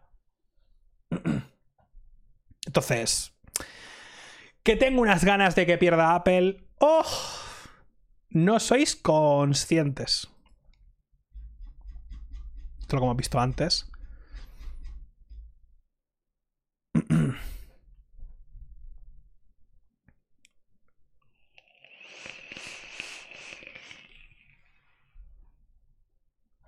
Mickey Mouse, sí, sé, que había algo, no sé si es Mickey Mouse o es otra cosa, que lo pierde dentro de poco. No os preocupéis. Todos esos millones de Star Wars, no os preocupéis, que van a, van a, van a untar bien a un par de políticos y van a salir políticos diciendo que es por el bien público que, hombre, cualquier persona que haga algo, pues, joder, no se merece una persona que crea algo que sus hijos y los hijos de sus hijos y los hijos de los hijos de sus hijos tengan los derechos todavía, hombre, como todo buen americano que se precie. Van a ir por ahí, ¿vale? Rollo, que realmente lo que quieren es que Disney pues tenga más, tenga 100 años más, ¿sabes? A Mickey Mouse. No va a perder, ¿no? No es difícil que pierda, no va a perder. Ya está. No tiene más. Lo extenderán otros 100 años, 80 años o lo que sea y a tomar por culo.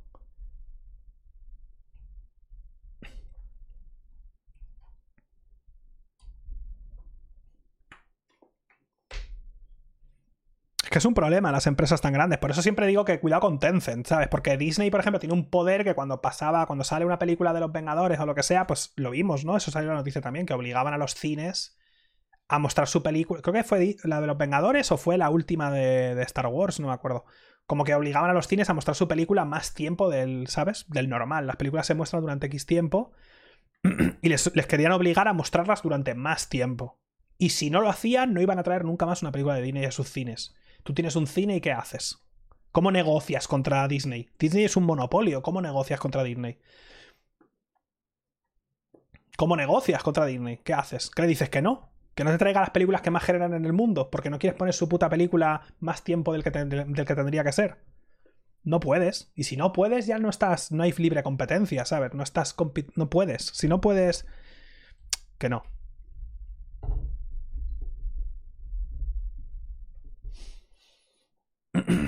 No puedo, tío. Es que me enfado. Me, me caliento. otra noticia que ha salido de todo esto. Epic habría ofrecido 200 millones a Sony por llevar sus exclusivos a PC. Por aquí tuvo que empezar todo el tema de Sony empezando a plantearse seriamente eh, traer los juegos a PC. Hemos visto al final Horizon, por ejemplo, hemos visto el Days Gone y tal. 200 millones por 4 o 6 juegos, más o menos. Se está esperando el feedback, tal. Estaban empezando, ¿sabes?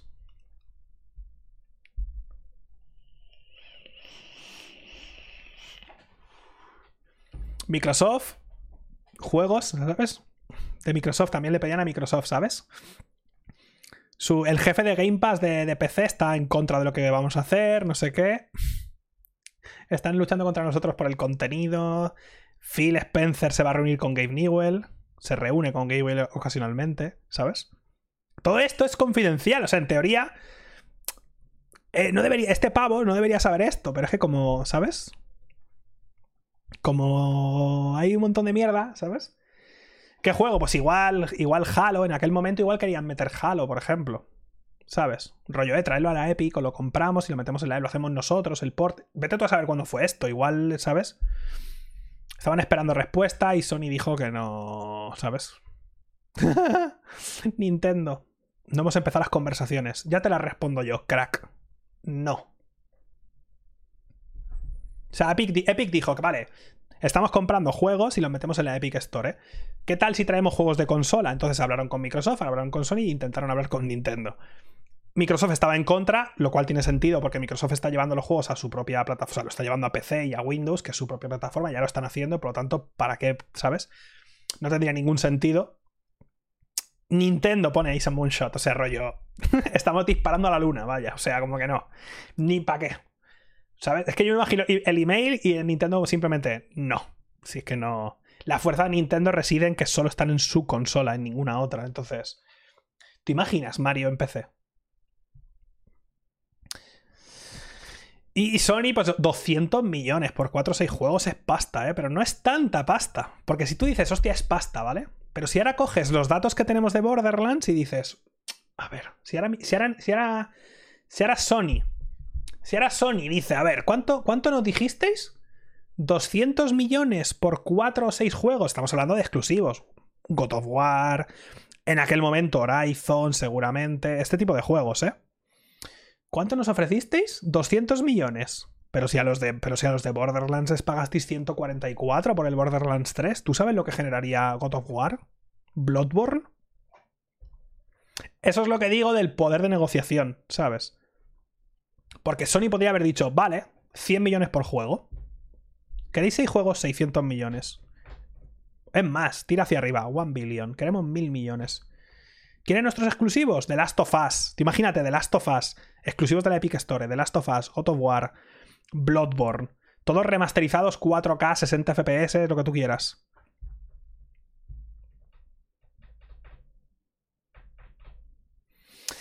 Pero bueno, que, que, lo, intentó, vaya. lo intentaron y tal. Pero vemos que parece ser que quizá Sony viendo un poco hacia dónde iba Microsoft con el tema de, mover sus juegos a PC y el hecho de que vean que realmente y lo, lo, sigo pensando, ¿eh? el PC no es, una, no es competencia. De hecho, el PC solo compite con Microsoft por la, por la, propia estrategia de Microsoft. De llevarlo todo simultáneamente. La estrategia que tiene Nintendo es cero. O sea, no, no va a salir en PC nunca si quieres nuestros juegos, compra nuestra consola. La estrategia actual, un poco que parece la de Sony, es: tenemos exclusivos, cómprate nuestra consola si quieres nuestros exclusivos. Y quizá en algún momento puede ser que vayamos un poco testeando las aguas, como hemos hecho con Horizon y con Days Gone, para ver qué tal funciona en PC. Y yo creo sinceramente que van a seguir saliendo. Yo, yo lo, dije, lo dije hace tiempo y lo repito. Yo estoy convencido de que va, va a acabar saliendo Bloodborne en PC Quizá Bloodborne específicamente no por el tema de la Play 5. Ese sí que es un juego que seguramente mucha gente se compraría en la Play 5 por jugarlo a 60 FPS y tal. Pero God of War, The Last of Us 1 y 2, sacarlo en PC. No te digo ahora, te digo en dos años, ¿sabes? Ese tipo de cosas. Y en cambio Microsoft lo está sacando todo simultáneamente, que es lo mejor para los consumidores. A mí me encanta el Game Pass y cómo están haciéndolo, pero es muy difícil competir como lo está haciendo Microsoft. Le está saliendo muy bien el tema del Game Pass, o sea, están ganando mucha pasta por ahí. Pero ya lo veis que los exclusivos de Microsoft no tienen esa tirada, porque no, no existen, o sea, no hay exclusivos puros en Xbox. Ya veremos. Ojalá, ojalá salga el Bloodborne en PC, ojalá, joder. Y luego hay un montón de rollo interno, por ejemplo, el Persona 5, el Royal, ha salido el Strikers en PC, pero el Royal no. Y es como, ¿qué firmasteis con Sony? ¿Firmasteis un año? Quizá funcionó tan bien que durante, durante el tiempo efectivo del contrato se renovó para un posible futuro remaster para Play 5 y por eso no podéis llevarlo a PC. ¿Qué está pasando, sabes? Ya, ya sé que no es exclusivo de Sony, pero el Persona 5 ¿Sabes? El Royal, el Persona 5 no ha salido, tío. ¿Sabes? En cambio ha salido el. Ha salido el Strikers.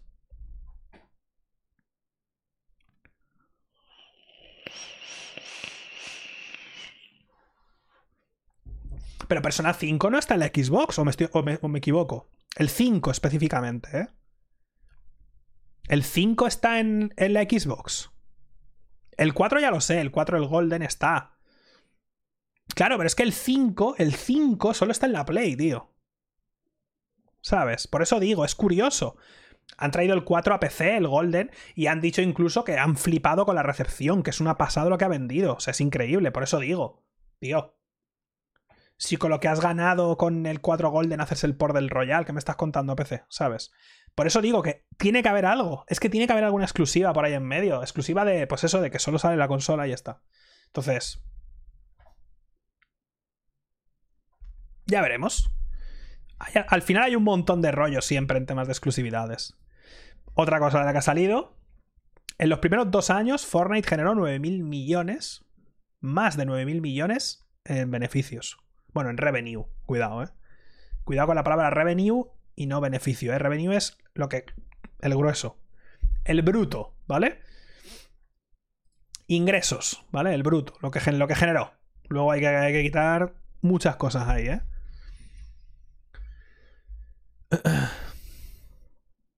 Epic da trabajo a 3.200 personas y tiene oficinas en todo el mundo. Y en 2020 hicieron 5,1 billón. De nuevo, pongámonos en. Pongámonos en, en circunstancia. ¿Os acordáis la semana pasada que puse los datos de Tencent de, que habían generado en 2020. ¿Cuánto era? ¿25.000? ¿Algo así?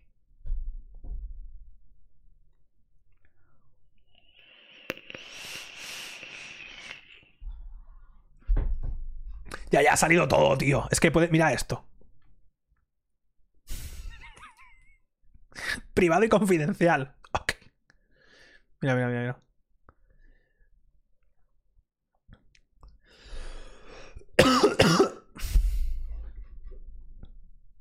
Se puede ver todo, tío.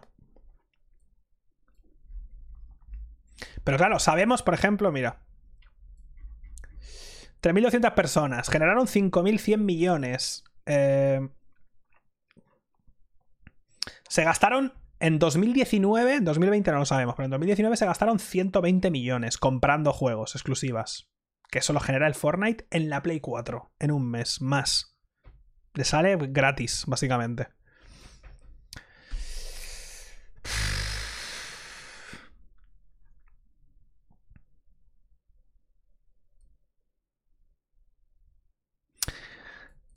lo que genera Fortnite eh, supera a todo lo que tiene Epic, básicamente, ¿no? O sea, lo, que genera Fortnite está por encima de todo lo otro que tiene Epic.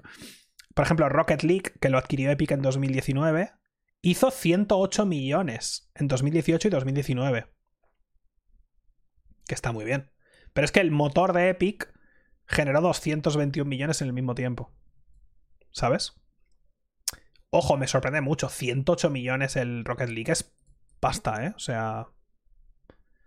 108 millones el Rocket League es pasta, ¿eh? No es ninguna broma, ¿eh?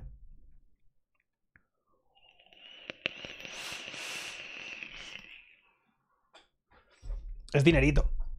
Pero claro, todo esto, y eso es un problema, ¿eh? Cuando todo el negocio de Epic, de momento por lo menos, se basa en Fortnite, es un problema. Porque claro, si todo lo demás no genera tanto, genera mucho, ¿eh? Pero si tú vas escalando tu empresa en función de lo que estás generando y llega un momento en el que eso que genera, o sea, el juego que te genera tanto, deja de generar tanto, es un problema, porque ahí vienen los despidos y todo el rollo. Han dicho también en este juicio, salió la noticia el otro día, tío, que creo que no me la guardé. que dicen, han dicho ellos, Epic ha dicho, que creo que era para 2025, juraría que era 25. Para 2025, en teoría, van a ser... Eh, ¿Cómo se llama? Ah, que van a generar beneficios. ¿Cómo se llama la palabra, tío? Fortnite 2. que para 2025 Epic va a generar beneficios rentables, coño, estaba pensando en inglés. Que para 2025 van a ser rentables y van a tener, ¿cuánto han dicho? No me acuerdo, tío, el 40, el 50% del mercado de PC. Y yo... Porque todos estos números están muy bien todos estos números de cuántas descargas ha tenido Subnautica y cuánto te ha costado, lo que tú quieras. Pero te pones en la realidad y dices, si yo ahora pongo una encuesta en Twitter y digo, ¿cuántos de vosotros jugáis en Epic? Rollo, quitando los juegos gratuitos. ¿Cuántos de vosotros entráis a la Epic Store y miráis la Store y os compráis cosas y jugáis? En serio, rollo. ¿Cuánto mercado tienes realmente? Si quitas Fortnite, la Epic como tienda, no Fortnite como juego, Epic como tienda, ¿cuánto porcentaje del mercado en PC tiene? Muy poco. Y eso lo sabe Valve. Porque lo sabe Valve, lo sabe todo el mundo. ¿Vale? ¿Por qué os creéis que Valve no está haciendo realmente grandes movimientos? Actualizaron un poco Steam y siguen a lo suyo. Porque Valve tiene sus, números y Valve dice, tío, si es que, es que no es verdad. Bueno, Epic compra Borderlands, bueno, al año siguiente cuando llegue a Steam ya lo comprará la gente en Steam. ¿Sabes? Porque es verdad, es que es eso. Si, si Fortnite genera tanto, es una espada de doble filo, ¿sabes? Porque, por un lado, de puta madre, pero si por mucho que lo intentan, realmente la store de la Epic no genera pasta, de verdad no genera mucho, la store, no Fortnite, ah, es que es duro, ¿eh? es duro, duro, duro. Yo he comprado la Epic Store porque como hay juegos exclusivos que quiero grabar, pues, o streamear, pues compro y ya está. Pero Epic genera mucho, pero tiene poco poder, creo. Es curioso, ¿eh? Porque genera una pasta gansísima y simultáneamente tiene muy poco poder dentro del mercado de PC. Y creo que la gente que juega en PC los ve muy. O sea, tiene una imagen muy mala.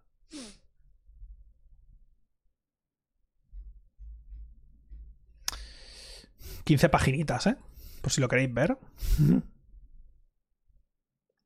Y además hay testimonios, ¿eh? o sea que al juicio este, por ejemplo, han llevado un montón de peña. O sea, un montón de empresas han ido a hablar de cómo Apple es un monopolio y que también les ha jodido a ellos para que el juez entienda lo que dice Epic. ¿Sabes? Epic dice, oye, queremos esto porque Apple funciona como un monopolio, bla, bla, bla.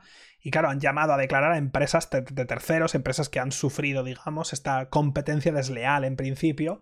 Y claro, de nuevo, Apple alega nosotros no tenemos el. Vamos. no tenemos el. No tenemos todo el mercado, ni mucho menos. Bueno, un 17% de vosotros habéis comprado. Y eso que. Ojo, ¿eh? Me parece mucho, ¿eh? De la encuesta. Un 17% habéis comprado en la Epic Store. No juegos gratuitos, entiendo. Comprado. teniendo en cuenta. Teniendo en cuenta que este público es. El que ve este podcast, digamos. Es gente que está más invested en el tema de los videojuegos, que no simplemente jugáis a Fortnite y ya está, o sea, que decir. Es más de lo que me esperaba, ¿eh? Mucho más de lo que me esperaba, la verdad. Ver, han hecho buenas ofertas, eso es verdad. Y te daban el cupón ese. Por ejemplo, yo compré, yo compré algunos juegos cuando te daban el cupón ese y demás. O sea que. Que yo, yo quiero que la Epic funcione, ¿eh? Lo he dicho muchas veces. Yo he dicho muchas veces, yo quiero que la Epic funcione porque cuanta mayor competencia tengamos, mejor. Yo me compré Hades, por ejemplo, en la Epic Store y luego me lo compré en Steam para los logros. Porque soy así. Pero bueno, eso. Vamos a ir terminando el tema de las noticias y hablamos un poco de Invencible y ya está. Entre todo esto, ¿os acordáis la semana pasada que vimos la noticia de que Microsoft, la nueva tienda de Windows 10, hay, en la tienda de Windows 10 donde van a estar aplicaciones ya normales y todos los juegos que quieran sin tener que pasar por las constricciones estas del formato este de Windows y demás raro. Eh, anunciaron el, ahí en la store de PC la bajada del corte de 30 y demás. Parece que Microsoft en su momento pensó también hacer esa bajada en, en Xbox para ver qué tal, a ver qué pasaba, en ¿sabes? Viendo lo que había hecho Epic, dijeron, ¿y si hacemos nosotros lo mismo en consola para ver cómo responden Sony y Nintendo? Lo pensaron, pero al final dijeron, no. no. También han salido, en todos estos documentos ha salido info de que Microsoft no, ha, no ha ganado dinero con... no ha ganado dinero vendiendo consolas, nunca. Físicamente, lo que es la consola, que nunca ha ganado dinero lo ha ganado siempre con el software, que eso hasta cierto punto pues lo sabemos todos, porque siempre... no es que se vendan a pérdidas, la Play 3 en su momento decían que se vendía a pérdidas, pero realmente no es que pierdas, es que sabes que lo vas a ganar con el software. Entonces, es un poco irrelevante que vendas, no sé si me explico, está vendiendo una plataforma al final. Es un secreto que lo sabe todo el mundo, o sea, es que no tiene mucho misterio. La que probablemente gana pasta vendiendo consolas es la Switch, o sea, Nintendo con la Switch, porque es muy barata de hacer. También cuando empiezas a... La Play 3 costó, costaba mucho en su momento, 600 euros, y le costaba a Sony, ponte, 600 hacerla, ¿vale? Pero si a eso le sumas luego eh, intermediarios y demás, pues acabas perdiendo pasta, ¿vale? Pero a lo largo del ciclo de la consola, desde el principio ya está ganando en software, pero a lo largo de todo el ciclo de la consola a ti te cuesta menos hacerla y tienen más juegos en el mercado, entonces va vendiendo más juegos y a la vez te cuesta menos hacerla, así que a la larga vas a acabar ganando pasta. Pero bueno, lo pensaron, pero al final no lo hicieron. Habría sido interesante ver si lo bajaran al 12 en consola. Porque Sony se lleva el 30, Nintendo se lleva el 30 también. O sea, es típico de la industria esta. Entonces ahí... os dejaré los links y en serio, si os aburrís o estudiáis derecho o algo así, echadle un vistazo porque es espectacular. De verdad lo digo, es increíble. Y, va a seguir, y el, el podcast de la semana que viene volveremos a hablar de esto, porque habrá salido que, yo qué sé, que lo que sea, ya veremos, no lo sé. Sale, cada, dos días sale algo en Twitter, es increíble. Y muchas más cosas que hay aquí que ya ni me acuerdo, tío, porque llevo mucho rato hablando, ¿vale?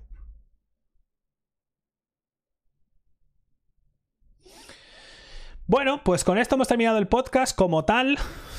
Y... Eh... Sí, creo que es el podcast más largo, no lo sé.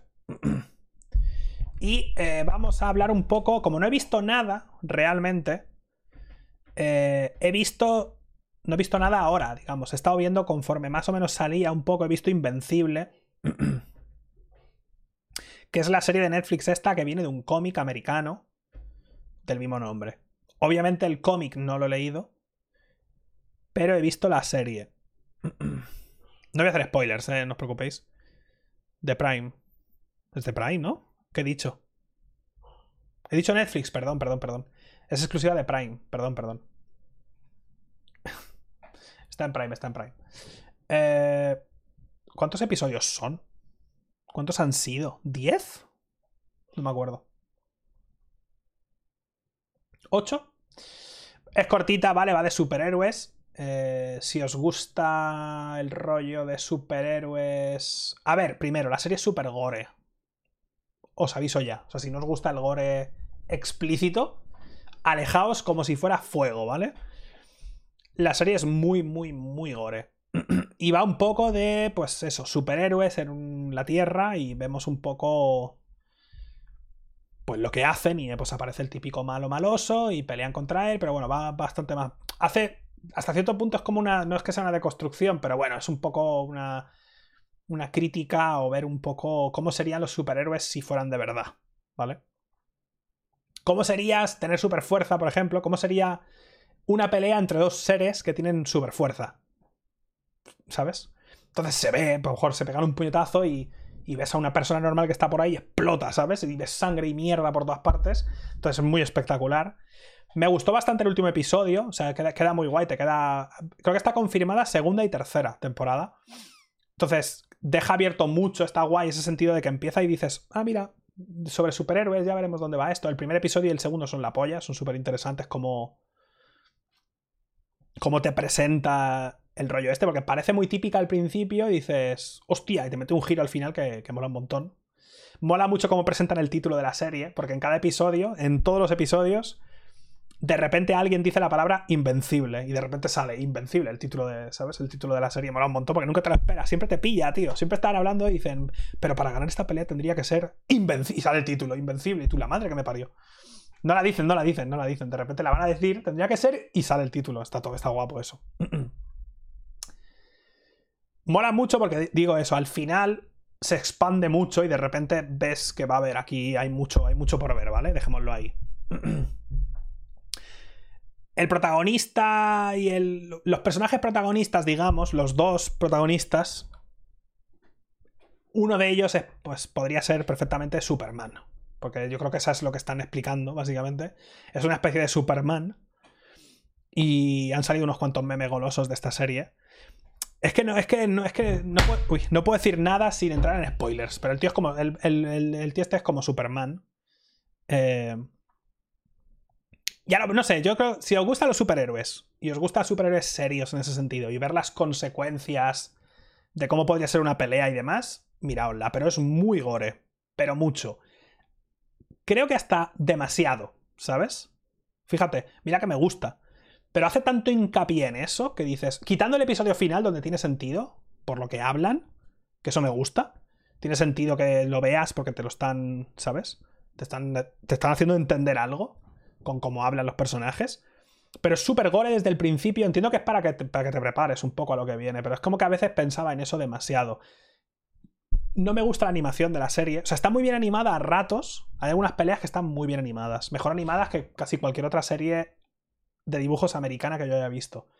Pero hay ratos que parece que yo he cogido una tablet. No sé si me explico, ¿vale? Hay momentos. Hay un momento que un personaje rompe un edificio y cae por el suelo y va rodando por el suelo.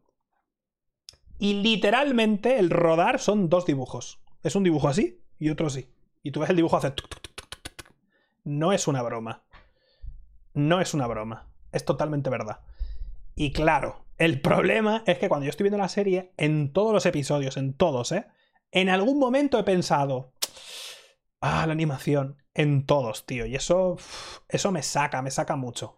Es entendible hacer una serie, son episodios largos, que para hacer una serie de animación que a lo mejor esperáis, si, si veis anime y demás, igual esperáis episodios cortos, son largos, entonces es entendible, ¿vale? O sea, no.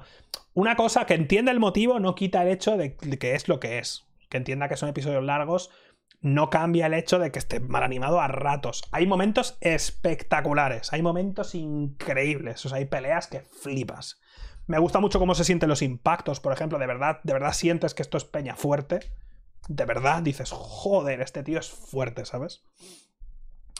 Entonces, hay, algún momentito en 3D también que a veces se usa eso para ahorrar y demás. Pero bueno, yo espero que con el éxito que ha tenido la primera temporada, que ha tenido muchísimo éxito, espero que las siguientes estén mejor, porque de verdad recomendada. Me ha gustado mucho.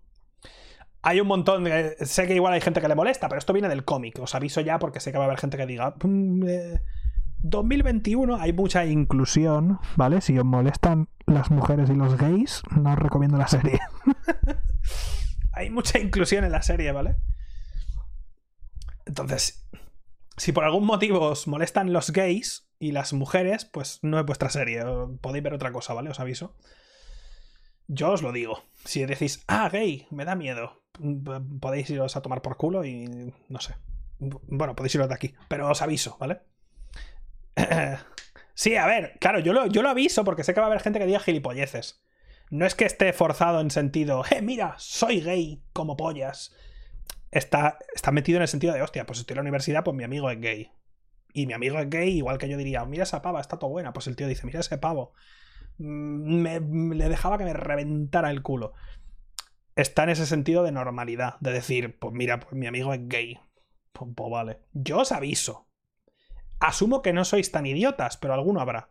Entonces, si eres idiota y dices, que a los gays me dan miedo, bueno, pues este no es tu podcast tampoco.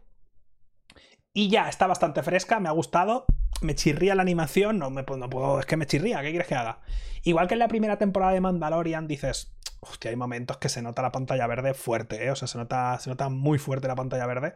Y en la segunda mejoró bastante, pues lo mismo, aquí hay momentos que dices, preferiría que el episodio fuera 5 minutos más corto, pero que estuviera todo niquelado. Entonces, eso. Está bastante bien, no sé, os la recomiendo. Si os gusta rollo la de Snyder, esta de superhéroes, que hay mucha gente que la odia porque es una mala adaptación del cómic. Pero a mí me gustó porque no he leído el cómic. En absoluto, no tengo ni idea de qué va el cómic. Es ese rollo. No sé si. Watchmen. Es Watchmen, The Boys, es un poco ese rollo, ¿vale?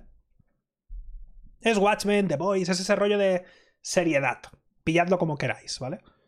No, no digo más. No sé cómo es la adaptación, porque ni leí el cómic de Watchmen, ni he leído el cómic de esto. Hablo de la serie. De la seriedad o de cómo presentan superhéroes realistas. Que sé que Watchmen en teoría en el cómic ni siquiera son superhéroes, quitando al tonto del átomo. Creo, ¿no? Que, pero bueno, ya me entendéis. No sé si me explico. De hecho, la gente que ha salido el cómic de, de, de, Invencible dice que es la hostia, o sea que está muy bien adaptada. No lo sé. Em, y ya está, creo que eso es todo. Cortito. Me gustaría, creo que ya ha terminado la de. La del Capitán América nueva, esta, ¿no? La de, del el halcón y el soldado de invierno. Tengo que verla. Sigo sin entender por qué han hecho al nuevo Capitán América halcón cuando no es un superhéroe, es un pavo con un traje, ¿no? Pero con un traje para volar, ni siquiera es Iron Man, en el sentido que no es un traje completo, no tiene super fuerza, ¿no? Este tío. Es un pavo con alas. No sé. La tengo que ver. No sé si la veré esta semana, ¿no? No prometo nada. no prometo nada, la veré como pueda. Si la veo para la semana que viene, pues hablaremos de ella. Si no la he visto, pues no hablaremos de ella. Estamos a día 8, día 14, Subnáutica. Cuando salga más Effect, nos lo vamos a puto reventar. Eh, ya iremos viendo. Yo, por mi parte, estoy putísimo reventado. Ah, sí, también ha salido la de la, la Bad Batch esta, la de... Pero es que es, pues que... Es que es de, de animación de estas de, de, Clone Wars y me da mucha pereza. Ah, 16 Club de Lectura, es verdad. El día 16, el domingo que viene, este no, mañana no, el siguiente el Club de Lectura. Me tengo que acordar, me tengo que acordar porque no me he leído ni una página. Eh, y creo que ya está. Está el anime, de, está el anime de, de Dota en Netflix, es verdad, que tampoco lo he visto. Y creo que ya. creo que ya, me voy. Eh, espero que os haya gustado. Si os ha gustado, recordad que no está patrocinado por nadie. Podéis suscribiros. Y pues ahora me pondré a subirlo a YouTube y todo el rollo. Como siempre. Y estará en todas las plataformas de, de podcast también para audio. Pásenlo bien.